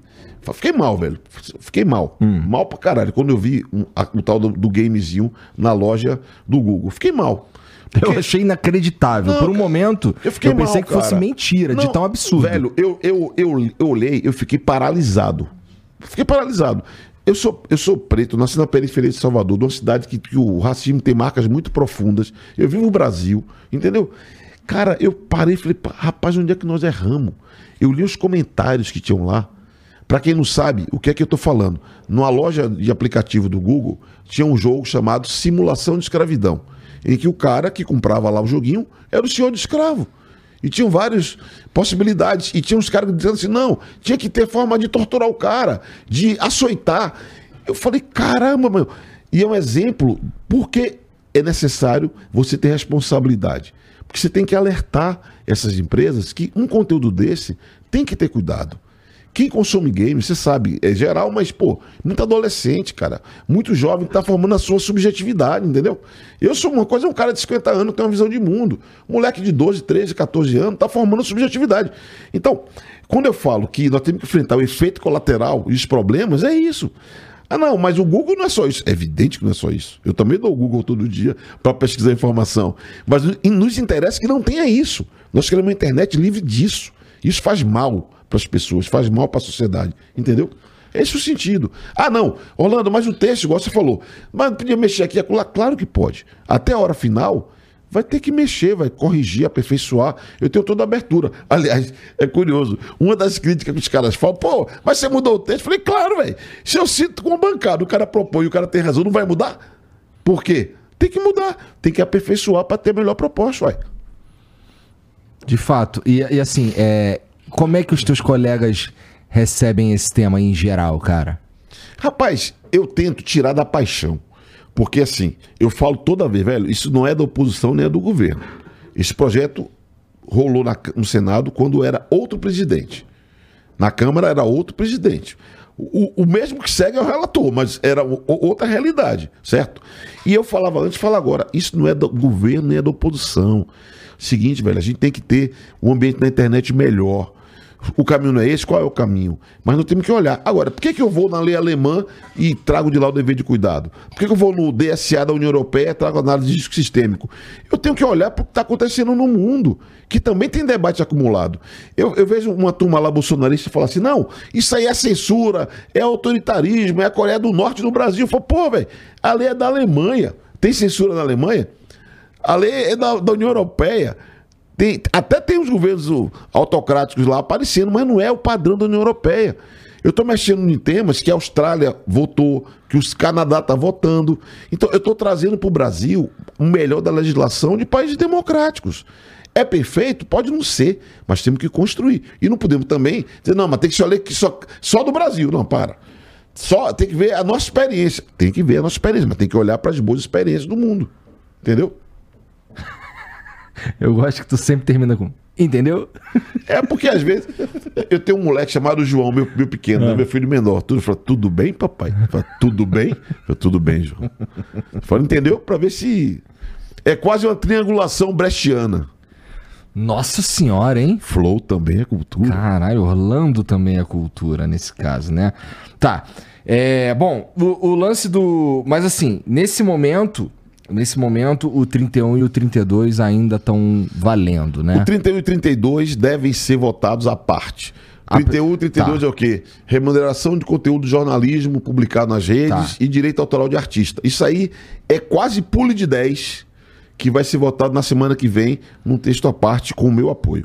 É, isso daí também era, era, era, eram pontos que eu achava que poderiam ser votados à parte. Fico feliz de, ser, de, de, de irem parar em outro lugar Já também. atendi a reivindicação do Flow. Sem querer, mas... Querer querendo, porra. Pô, nem quando tenta agradar, velho, duro aqui, viu? Tá louco. Ô, tô esperando esse docinho até agora aí, É, o cara, Guaraná cadê que você o- fez aí, pô. Ele vai te entregar ali, ele vai te entregar ali. Tá. E, cara, assim, na tua opinião, na tua opinião... Ô, mas bota meiota, viu? Que esse bicho tem muita sede, eu não tenho sede, não, bebi muita água. Ah, pô, e- ah, é, já tem, eu ia pedir outro, mas o meu outro já tá aqui, cara. É, vamos lá. Tu, porra, esse lance de é, liberdade de expressão é um tema extremamente caro e também. Ai, cara, como é que eu vou dizer isso? Eu vou te dar dois exemplos aqui de coisas que aconteceram no ano passado, que, na minha opinião, são uns alerta vermelho. Primeiro, tem a ver com. Então é bom. Se alerta vermelho é porque é bom. Caralho. Não é não, velho? Porra, eu tô com o Zé Gotinha aí. Sabe quem mandou isso aqui? Foi o Padilha, cara. Da hora, Ele hein? me mandou isso aqui, Pô, chegou. eu vou te mandar, vou te mandar a bandeira do Partido Comunista Porra, vermelha aí, pra... aí tu tá de sacanagem. Que É... é isso, cara? Eu sou comunista, pô. Que é isso? Não, você pode mandar, pô. Pô. Mas que assim, que eu sou Ó, fã. se- do Zé esse, Gotinho eu esse, sou esse fã. boné, eu quero saber se vai ficar ali. O boné do a gente bota ele ali. boné bonito a ali na gente bota ali decoração. junto com o boné do, da Viela, Aí sim, aí sim. Do, do- da Venom e tudo mais. É... Tava falando da liberdade de expressão, coisas que aconteceram no passado. Vamos Sim. lá. É... on- esse ano passado, você sabe que eu fiz um programa com, na época, presidente, o, o Bolsonaro. Sim. E, cara, é, por uma. Eu sei que foi por uma decisão do, do Xandão. É, alguma. Esse, se você procurar esse programa. Decisão de quem? Do Xandão. Quem é Xandão? Ah, Xandão. porra, careca mais reluzente do Brasil, não é verdade? Rapaz, não se trata um, uma autoridade desses tempos. Então, Você é louco. já pensou um dia que eu não puder falar isso? É disso que eu tenho medo. É por isso que eu estou demonstrando de que não há qualquer risco à liberdade de expressão. Você está falando aí de modo satírico de um personagem da República, e é seu direito. A sátira cabe, a sátira pode. O que não pode é chamar o povo para quebrar De fato. o Supremo Tribunal Federal, o Congresso Nacional, o Palácio Planalto. É essas coisas que não podem acontecer. E aí, nesse programa com o Bolsonaro, é na verdade, esse programa com o Bolsonaro, se você procurar ele é agora no, no, no YouTube, você não encontra. Ele tá. Ele sofreu algo que a gente chama de shadow ban. É, por uma. Por- por lance de, de, de- de inquérito, de fake news, não sei o que, tudo mais. Mesmo a gente falando durante todo o programa que tudo que fosse dito aqui era para ser pesquisado e que não era para tomar como verdade absoluta nada que fosse dito aqui. A mesma coisa a gente fez no programa com Ciro, com a Tebet e com Lula também. É, o do Bolsonaro, ele desapareceu. Pra pra assistir esse programa, você precisa entrar em. Você precisa entrar no canal, você tem que ir na aba de, de- do ao vivo, você tem que scrollar pra caramba, rolar a página pra baixo pra caramba, encontrar o, pro- o programa, daí clicar e assistir. Então, Ele tá no ar, tá, mas ele não aparece nas buscas. Não existe nas buscas. mas tem uma decisão judicial sobre isso. Olha, Estranho, hein? a, a informação que eu tenho é que ele entrou no esquema lá do inquérito das fake news. É que se fosse retirado do ar, não tem como. Ó, mais ou menos. Seguir porque, no ar. Por exemplo, o. É estranho. Não é, não é ti- retirado do ar, é meio que escondido. Por exemplo, o, o Monark, vou usar o Monark de exemplo. O Monark, ele tá suspenso de todas as redes sociais, né? Mas uma coisa interessante é que o Twitter dele não tá bloqueado. Ele só não pode ser encontrado no Brasil. Então ele pode twittar, só que não aparece no Brasil. Então é, é uma dinâmica um pouco esquisita. Ele tá bloqueado, ué. Mais ou menos, porque assim, se eu usar um VPN eu consigo ver. Entendeu? Claro, mas se você não, não tem, se não tá disponível, ele tá bloqueado. Mas enfim, mas, o que eu onde é que você quer chegar? Então, que é o mais é- importante. então aí e, e o que eu quero dizer é que assim, existe uma uma vontade de esconder o conteúdo que tem o Bolsonaro falando, que na minha opinião é, podia ter sido usado inclusive para caso ele tivesse falado alguma mentira ou caso ele tenha falado alguma mentira, para incriminá-lo em alguns lugares e não não necessariamente tirar o meu programa da busca. Aconteceu também uma parada que é o, o- também na mesma vibe do inquérito das fake news, e eu, e eu sei que não tem muito a ver com isso aqui, é só, são só medos. É, que foi. O, teve um, um documentário de um site chamado Brasil Paralelo, que era um documentário Quem Mandou Matar Jair Bolsonaro. É, e assim, não sou partidário de Jair Bolsonaro, não, não acho o Brasil. Não uso o Brasil Paralelo para me informar. Mas o que me chama a atenção é que esse documentário ele seria lançado somente para membros do, do- da plataforma e foi impedido de ir ao ar antes de ir ao ar. por quem? Nosso querido Xandão, pô. Tem decisão judicial sobre Tem, isso? cara. Eu teria que conhecer para dar opinião sobre o assunto. Eu não conheço porque, veja, Será? Porque assim, você, eu- você eu pode ter uma respeito- opinião sobre. Não, não, não, claro, mas eu não posso ter uma opinião com base em algo. Não que eu desconfie de você. Acho que você é uma fonte confiável. Mas é Será? porque. Não, será? Não, você é uma fonte confiável. E se amanhã eu não for? Um torcedor ilustre do Flamengo, carioca, boa gente, porra. Sorrisão desse aí, porra. O cara, Gostou, né? Salve, o cara não Vioto. pode, o cara não pode, o cara não pode, porra.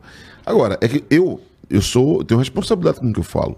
Eu não posso analisar uma decisão do ministro do Supremo com base em algo que eu não tenho informação Mas eu não tô objetiva. nem te pedindo pra analisar, não. Sim, É sim. só uma questão de, cara, é, se o que eu tô falando é verdade, não seria algo muito esquisito? Uma, uma atitude como essa, como essas? Então, assim, o que eu, Eu quero dizer. falar- eu posso dar um exemplo para você de algo muito esquisito? Por favor. O Google tem uma loja de aplicativo e a loja de aplicativo do Google ofereceu esse simulação de escravidão. Aham. Eu denunciei. Eu- depois que eu denunciei, o Google retirou da loja o aplicativo. Eu publiquei no Twitter a denúncia.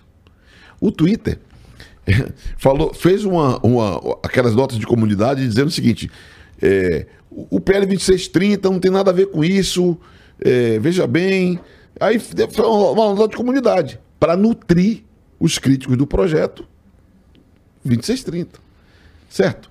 Eu achei muito estranho. Porque eu não falei que a lei aprovada ap- era aplicável a uma loja de aplicativo. Eu falei o seguinte: está demonstrada a necessidade de regulação das big techs. E na lei está prevista que racismo exige um cuidado redobrado. Me parece estranho a atitude do Twitter. Agora, por isso que tem que ter transparência nas regras sobre como eles moderam o conteúdo. Então, o que eu digo para você é o seguinte: se a decisão judicial é suspender o conteúdo de determinado canal, ou de determinado programa, ou de determinado podcast, não tem como suspender e ficar ali uma camada abaixo. Por isso que eu acredito que pode ter coisa estranha? Pode. Mas é preciso transparência para que a gente possa, como sociedade, avaliar a conduta dessas empresas. Nesse sentido, cara, eu tendo a concordar, porque assim, quanto mais transparência, melhor. Sempre. Né? Então não vejo, não vejo nisso aí um, um problema. O meu questionamento geralmente é como a, as coisas ali elas podem ser subvertidas para me fuder no futuro. E disso eu tenho medo. E são os medos que eu tô te colocando aqui como relator da, da PL e tudo mais. E eu tô ouvindo com muita atenção, mano, que eu acho que assim, como você vive o universo digital, você tem um podcast foda que chega para muita gente. E é o que eu tenho feito. E acho que é bem importante isso, a gente é, conversar e dialogar com fazedores de cultura, né, fazedores de comunicação, que tem um olhar muito próprio de quem está vivendo e fazendo. E eu tô ligado que é necessário nós redobrarmos a atenção para garantir a liberdade de expressão. Esse exemplo que eu falei do protocolo de segurança, que é diferente da proposta que veio para a mesa sobre dever de cuidado, da lei alemã e tal, é uma ideia que eu tive, é preciso nós colocarmos camadas adicionais de proteção para a liberdade de expressão. Porque eu tenho noção. Oh, eu sou de um. Meu projeto histórico de sociedade, ele é hum. é minoritário no Brasil eu me posiciono, eu sei como que a minha ideia que eu defendo, que acho que é a melhor ideia, que é um projeto dos trabalhadores comandando o seu rumo, um projeto de socialismo, ele é minoritário. Eu sei que é minoritário. Socialismo que evolui para o comunismo. Eu acredito nisso, é a minha luta. Mas o que acontece? Como minoria, eu sei que é importante defender direitos de minoria. E defender liberdade de expressão é muito importante para a minoria. Entendeu? O Lula é presidente, eu apoiei ele, votei nele, beleza. Só que isso é uma circunstância da vida. Eu sei que historicamente é muito mais complexo. Então eu não tenho a menor dúvida de que é necessário você fazer a defesa da liberdade de expressão. E estou convencido que nós estamos fortalecendo a liberdade de expressão com essa proposta. Como é que tu foi parar relator dessa PL, cara? Eu sou muito trabalhador. Eu sou muito dedicado. Eu, antes de ser relator desse projeto de lei, eu fui relator da Lei Geral de Proteção de Dados Pessoais, uhum. que é uma das leis mais importantes que versam sobre temas digitais. Deixa eu abrir um parênteses aqui. Não tem nenhum, te... não tem nenhum, nenhum ponto de atrito entre a PL 2630 e a LGPD, não, né? A LGPD é a lei mais citada no projeto de lei 2630 porque a privacidade e a proteção de dados pessoais é algo muito importante. Aliás, muitos falam assim, mas Orlando, mas por que que sempre teve mentira, porra? Sempre teve fofoca, para de encher o saco, você tá querendo agora é, é, restringir falar, esse, tipo, aí, esse tipo de tema. A turma fala assim, uhum. a diferença é que nunca teve tanta coleta e tratamento de dados pessoais como tem hoje. Hoje, o marketing digital é customizado, é personalizado. Hoje, na política, tem candidato que fala uma coisa para um eleitor e outra coisa, o mesmo candidato, diametralmente oposta para outro eleitor, para buscar o voto, sensibilizar aquele eleitor. Então, a coleta e o tratamento de dados pessoais, que sabe aquele termo de uso que você não leu e deu de acordo? Para poder acessar o aplicativo, ali você está autorizando a coletar todas as suas informações que são tratadas. Então, isso aumentou muito a eficácia da comunicação digital, do, do marketing direto que é feito. Isso também impacta nas mensagens políticas, nas mensagens de cultura. Então, é outra escala, mano. Antigamente, a mentira tinha uma escala artesanal, hoje tem escala industrial. A mensagem política tinha uma escala artesanal, é uma escala industrial. Por isso que a gente tem que ir se cercando de mecanismo de proteção. A Lei Geral de Proteção de Dados Pessoais me trouxe para um debate digital. Eu tenho orgulho de ser um deputado federal dos que mais trabalha sobre temas digitais na Câmara dos Deputados hoje. E foi esse lugar que permitiu que eu pudesse acompanhar desde o início do nascedouro dessa proposta e acabei sendo designado para ser relator por dois presidentes diferentes. O Rodrigo Maia, que era de um grupo, e o Arthur Lira, que é de outro grupo. E como eu trabalho com essa lógica de que a lei tem que interessar o Brasil, não é do governo nem da oposição, seja quem for, isso acaba facilitando o meu trânsito e a minha conversa no Congresso Nacional. É daí que veio. Entendi. Cara, como é que como é que você como é que você imagina que seja feito o lance do da identificação dos usuários para diminuir, por exemplo, a, a existência dos bots? Isso tá na, na PL também. Cara, bots, bots é robô, é ok. Eu acredito que robô é tecnologia que ajuda no funcionamento das redes sociais. Porque a gente não pode querer ser contra o robô, contra a tecnologia. Ok. O que nós falamos na lei é que quando tiver conta automatizada, tem que ser só identificado, para o usuário saber que aquilo ali é uma conta automatizada. Porque a conta automatizada é tudo, praticamente tudo que a gente opera na, na internet tem inteligência artificial, tem robôs e tal. Então, ok. O que tem que ser feito tem, tem que ser identificado quando houver conta automatizada. Isso sim, eu acho que é importante. E o titular de conta, muitos deputados falam, nós temos que identificar, o problema é identificar o titular, o cara que mandou aquela mensagem, o cara. Eu, tá bom, vamos fazer. A minha lógica qual é? Usar para identificação do titular de conta, o dono da conta, uma regra parecida como é usada para banco digital. Uma regra simples. Hoje em dia é muito comum. Você pegar um Uber hoje, provavelmente quando você pagar, vai aparecer lá o um banco, não vou fazer mexendo em ninguém, mas vou fazer o nome do banco digital. Eu, eu testo. Eu pergunto pro, pro motorista, mas por que você usa o banco digital? Porque é mais desburocratizado, é mais simples, não pago taxa e tal, e por aí vai. Então, é usar a mesma lógica de banco digital para identificar titular de conta de uma área que é altamente regulada, usar para as contas de redes sociais. Esse é o caminho que eu acredito. Então, você está prevendo não só a identificação de contas automatizadas, como a identificação das contas de um usuário comum. Tô, tô o, enganado? O objetivo, não, não. O objetivo é criar um, um mecanismo. No texto que está no sistema da Câmara, eu não estou trabalhando isso. Identificação de conta titular. Mas esse é o maior pedido que eu ouço deputado. Porque qual é a lógica dos, dos meus colegas? Pô, mas se o cara vai fazer um ataque à honra de alguém, usando a conta, vai fazer uma, uma desinformação, vai... como é que eu identifico o sujeito? Eu falei, meu, hoje em dia. Ah, se o cara tacar a tua honra, de, tu, pô, meu irmão, vai chorar no a banheiro, forma de, pelo amor de a Deus. Forma né? de, a forma de abrir conta. Por que, é que eu acho que. Tipo, CPF? Falei, mano, não existe. Não existe. Hoje, da, da, vai aparecer na semana que vem um me, mecanismo que eu nem conheço, uhum. que vai facilitar o acesso a abrir conta. Então, Sim. eu sou sempre a, a, a, é, refratário de ficar querendo inventar mecanismos que podem não ficar de acordo com as inovações e tal. Por isso que eu fui pelo banco digital. Porque o banco digital é um troço que está rodando, está funcionando, uhum. e é uma coisa super ok, porque, vê, banco, mano, sistema financeiro tem muita regra, então esse é o caminho que eu vou trabalhar. Entendi. Mas, pelo que eu entendi, hum. é, a tua pira não está muito aí, e sim identificar o, as contas automatizadas. Eu acho que aqui tem problemas de conta automatizada, porque. É, não, é... não tenho nenhum problema em identificar as contas automatizadas, não. Talvez eu tenha um problema com, com a.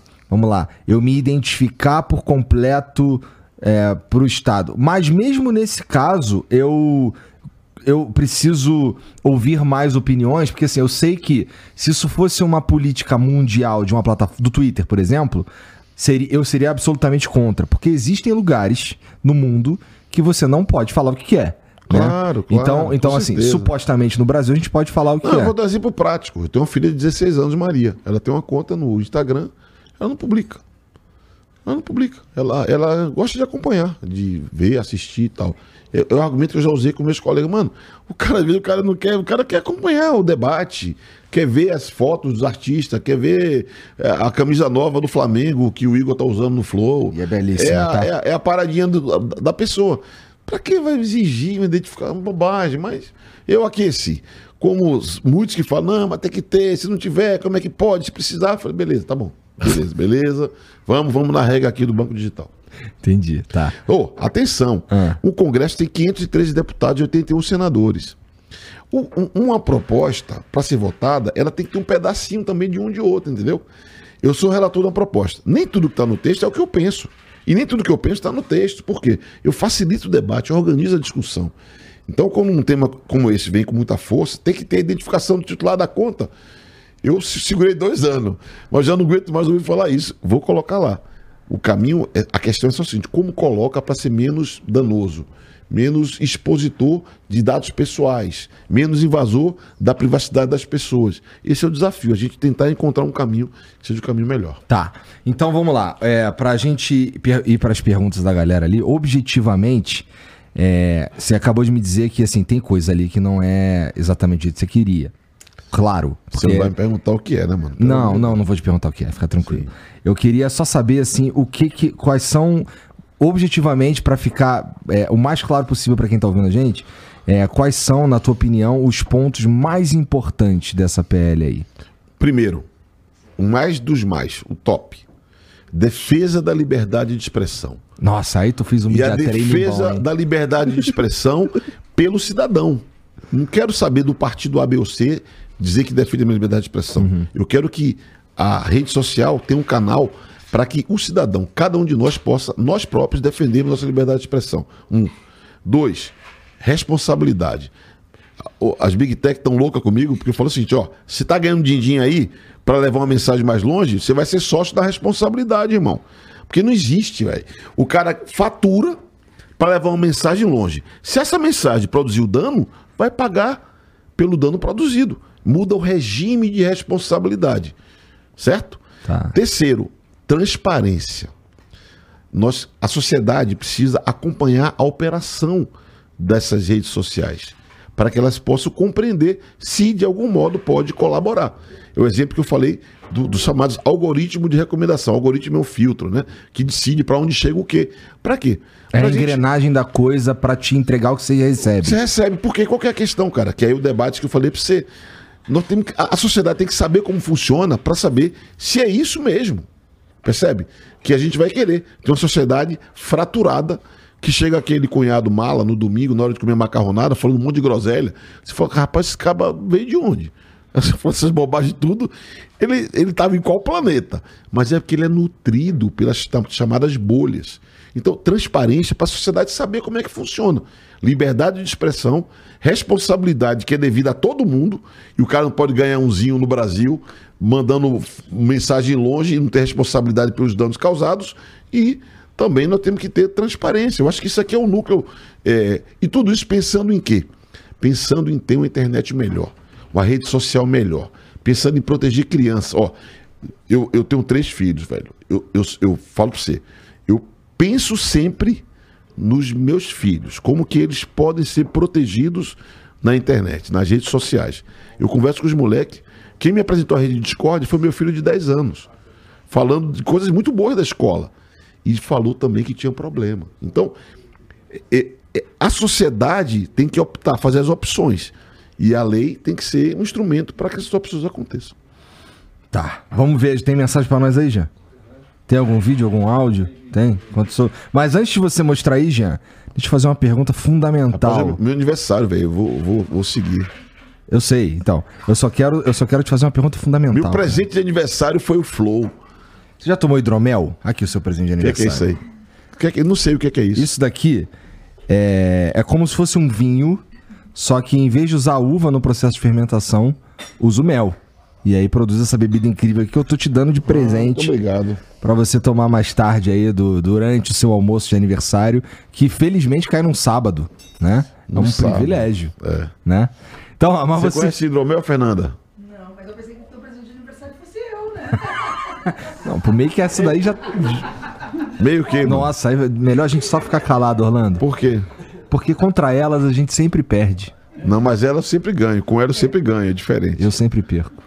A Fernanda, Fernanda, Fernanda é a deputada federal melhor que tem no Brasil. Do Rio Pois Grande é, assim, antes, antes, antes de você subir aqui, ele encheu tua bola pra caramba, assim, até no. Na, sem sem estar Não, nas eu tava câmeras. Então... preocupado, tava preocupado se você ia chegar pô, na hora, porque tem hora, né? E ó, você que tá assistindo, você pode experimentar o hidromel também, entrando em philipmedia.com.br, tá bom? É, e você pode usar o cupom FLOW10 pra. pra é, é o Flow 10 mesmo, Jean? É o Flow 10 pra você ganhar 10% de desconto. Mas é o seguinte, cara. Obrigado, viu, irmão? Obrigado pelo presente. Tá chegando aí o dia dos namorados, cara. E, pô, tomar um, um, hidromelzinho. Dia dos namorados, é? Pô, assim, com o bracinho cruzadinho aqui, tá ligado? O bracinho dela aqui, o teu bracinho aqui, pá. É mesmo? Pô, legal demais, Tá cara. parecendo umas quedas de braço, porra. Tem que ser um. Porra, mano. Pô, Que é isso, E, velho? pô, então tá aí um bom presente se dá pra tua namorada. É só você entrar lá em philipmid.com.br. Você pode usar o cupom FLOW10. Você vai encontrar lá seis sabores. O tradicional, que é o que deu origem a todas as outras receitas e ganhou medalha de ouro, inclusive, é numa. Num concurso internacional desse tipo de bebida. Quatro desses sabores aqui, que foram os que participaram, receberam medalhas: duas de ouro e duas de prata. Tem o Double Oak, que lembra um vinho mais seco. Tem o Oak Age, esse é maturado com lascas de carvalho. Sabe quanto é que custa uma lasca de carvalho, Orlando? O que é lasca de carvalho? Ah, cara, é uma coisa muito fina que o cara usa pra fazer isso daí. Pô, da hora. A cor é bonita ali, aquela do meio ali, negócio meio, da hora, da hora, da hora. Tem também o frutas vermelhas, esse é um pouco mais doce. E tem dois da linha nova, que é da linha fresh, pra você tomar bem gelado. Enche o copo de de gelo, tá com o hidromel ali, toma na beira da praia, na beira da piscina pra curtir, tá bom? Você pode entrar lá em Felipe Mid, como eu disse, philipemid.com.br, o link passou aqui ao longo do programa e também tá aqui na descrição. Mas é muito importante que você beba com responsabilidade e pra comprar e pra consumir bebidas alcoólicas, você precisa ser maior de 18 anos, tá bom? Isso. É, tem uma outra coisa que, que eu esqueci de falar, que é o seguinte: se você tem, você quer revender, se é um distribuidor, se tem uma balada, qualquer coisa assim, é, tem uma equipe lá só pra te atender nesses casos. Você preenche um cadastro e eles entram em contato com você, beleza? Entra lá, felipemid.com.br. E agora deixa eu ver aí, Jean, o vídeo. São três do mesmo cara. Aí você me dá uma pausinha. São três do mesmo cara, tá bom. E se houve golpe, por que ele chamou o Não, peraí, peraí, isso daí não deve ser o primeiro. Ele já começou com e se houve golpe, porra? É esse é o primeiro mesmo? Caralho, o cara tá nessa parada ainda. Puta que pariu. Tá, vai, dale. Porque é complicado isso, né? Outro ponto sobre fake news. Era bonito a gente viajar ao mundo e falar: no Brasil tem 30 milhões de crianças de rua, no Brasil tem 30 milhões. A gente nem sabia, tem não sei quantos milhões de. Um cara que admite que inventava números. Se ele fez isso antes, pode fazer depois. E a PL tem algum mecanismo para prevenir isso? E como vai prevenir isso? Um par- Tá, Corta porque acabou o tempo. tá bom, tá bom. É, pode. Tipo, desconexos. Pode Tá. Tá, o que, que tu acha disso que ele falou aí, Orlando? Eu não entendi o que ele falou. Mas de todo modo, é, eu entendi que ele não gostou muito da, da conversa do Lula. Agora, o que o Lula falou, que eu também não consegui captar exatamente a mensagem, opinião política. A opinião política está preservada. Nós queremos impedir que fique publicado conteúdo ilegal. Opinião política é opinião política, cada um tem a sua, mano, entendeu? Sua visão de mundo. Ô, sossegado, vai ser. Cada um defende o que, o que pensa, isso é muito importante. Quer dizer então que a gente vai poder continuar lendo a Bíblia? Rapaz, tu viu? O Deltan Dallagnol. Esse eu achei um absurdo, tá? não, Esse não, não, não, tem mas ele. Mas isso aí, isso aí. E, e pior de tudo é o seguinte: ele chegou pra mim, no meio do plenário, um dia e falou assim: Mas você não podia ter feito o que você fez. Eu falei: O que é que eu fiz, meu? Pô, você fez um ataque feroz contra mim. Eu falei: Você que fez contra mim.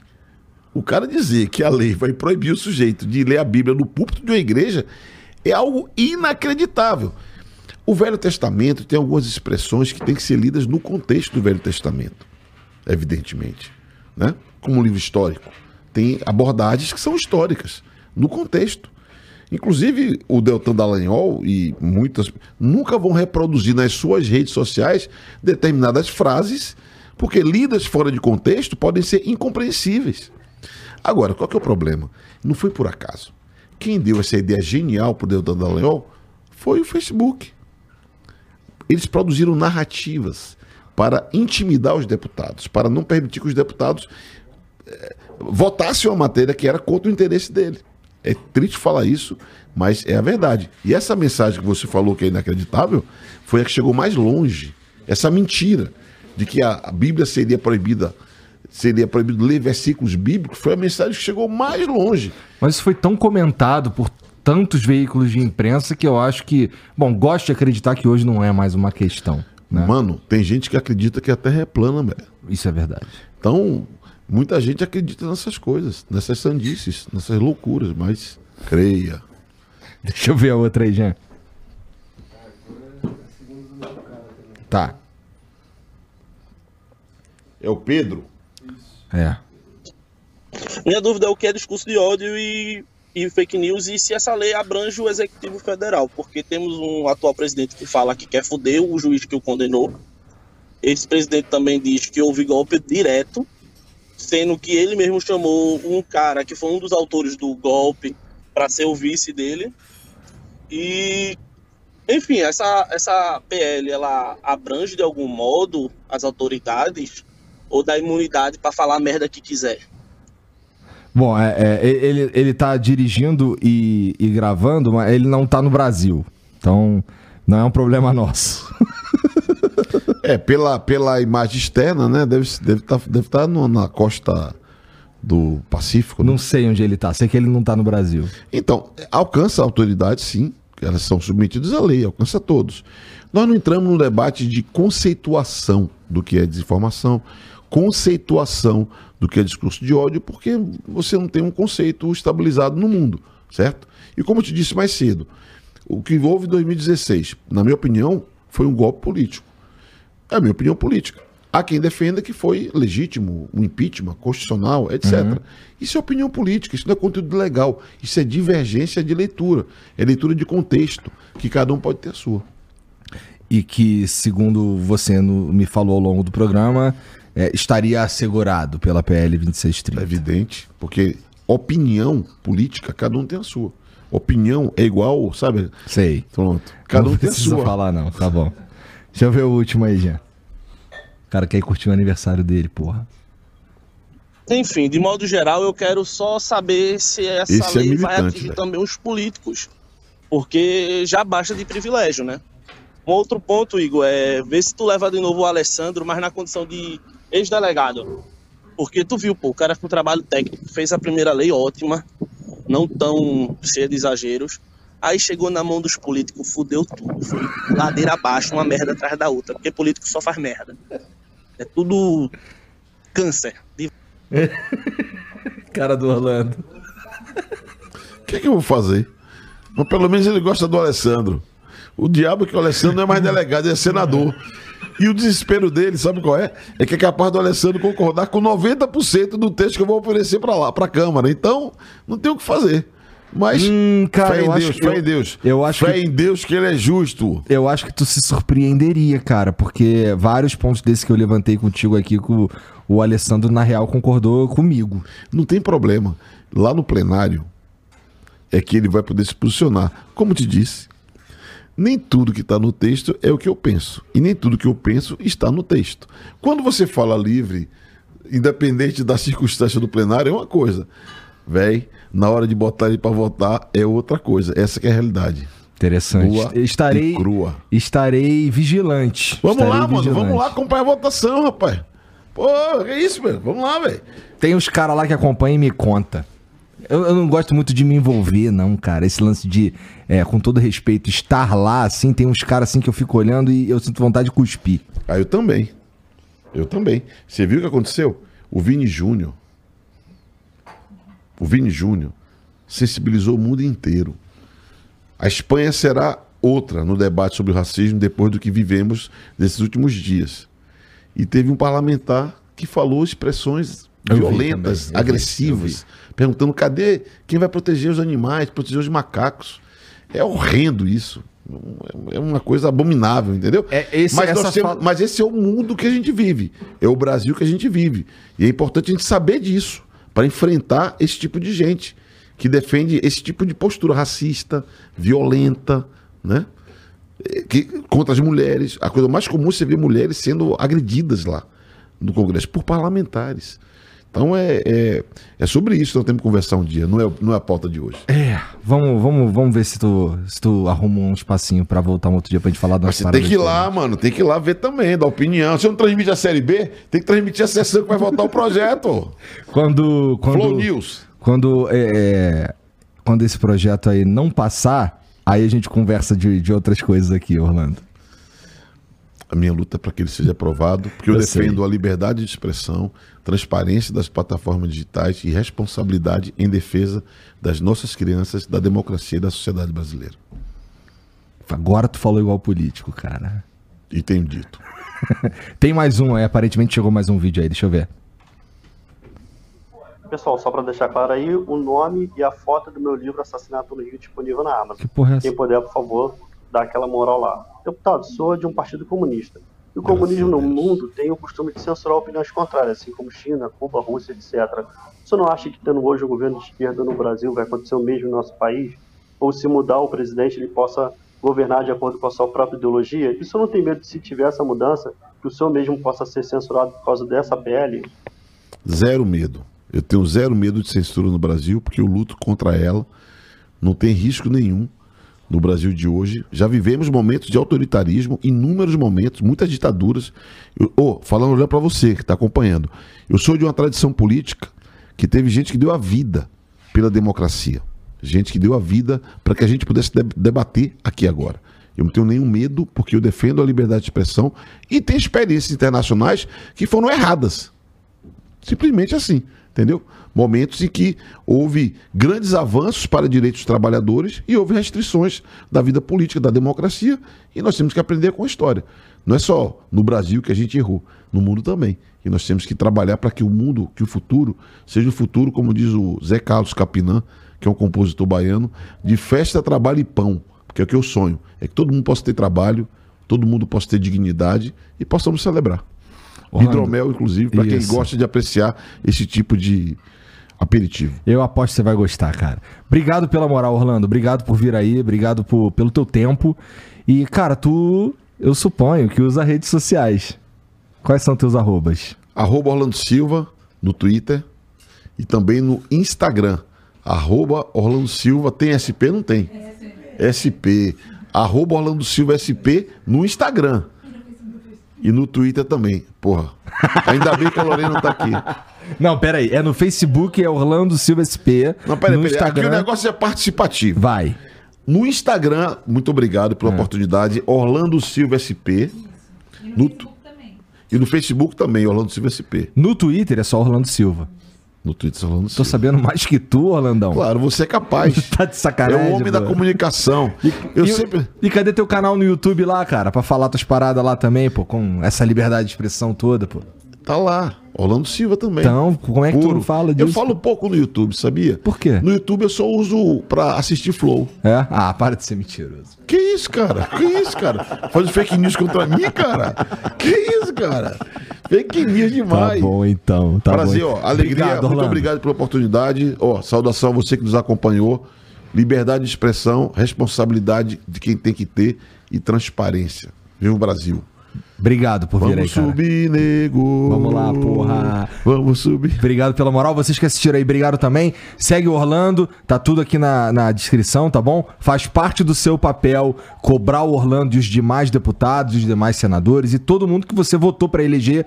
Faz parte do teu papel entrar lá e, e- e cobrar os caras aí baseado no, no- Assim, vendo o que tá acontecendo e tudo mais e cobrar a posição também. Tô falando merda, Orlando? Você é louco, mano. Falou tudo. Tem Exatamente. que cobrar mesmo. Cidadania é cobrar. entra lá e, e, e fica esperto em tudo que está acontecendo na Câmara dos Deputados, no Senado, etc. Porque isso de fato muda a sua vida, você não faz ideia. Eu, eu sei que você não faz ideia, mas de fato muda a sua vida, tá bom? É, aproveita e se inscreve aqui também, dá o like, é, dá uma olhada aqui na descrição, tem as minhas redes sociais, a do Jean também, tem o Discord, que é onde vai acontecer o Afterflow, e a galera conversa sobre o que a gente conversou aqui hoje, tá bom? Entra lá, vai ser, hoje o papo vai ser interessante lá. Você pode virar membro também do Flow se quiser, do lado do botão de se inscrever, custa menos de 8 reais e tem umas entregas que a gente faz pra você. Por exemplo, a gente faz uma live exclusiva pros membros toda semana. Então, pô, custa menos de 8 reais, irmão, e ajuda a gente a comprar uns microfones de lapela. Não é não, Jean? É isso. Obrigado todo mundo aí, boa noite e a gente se vê segunda-feira, eu acho, tá bom? Um beijo, até lá. Tchau.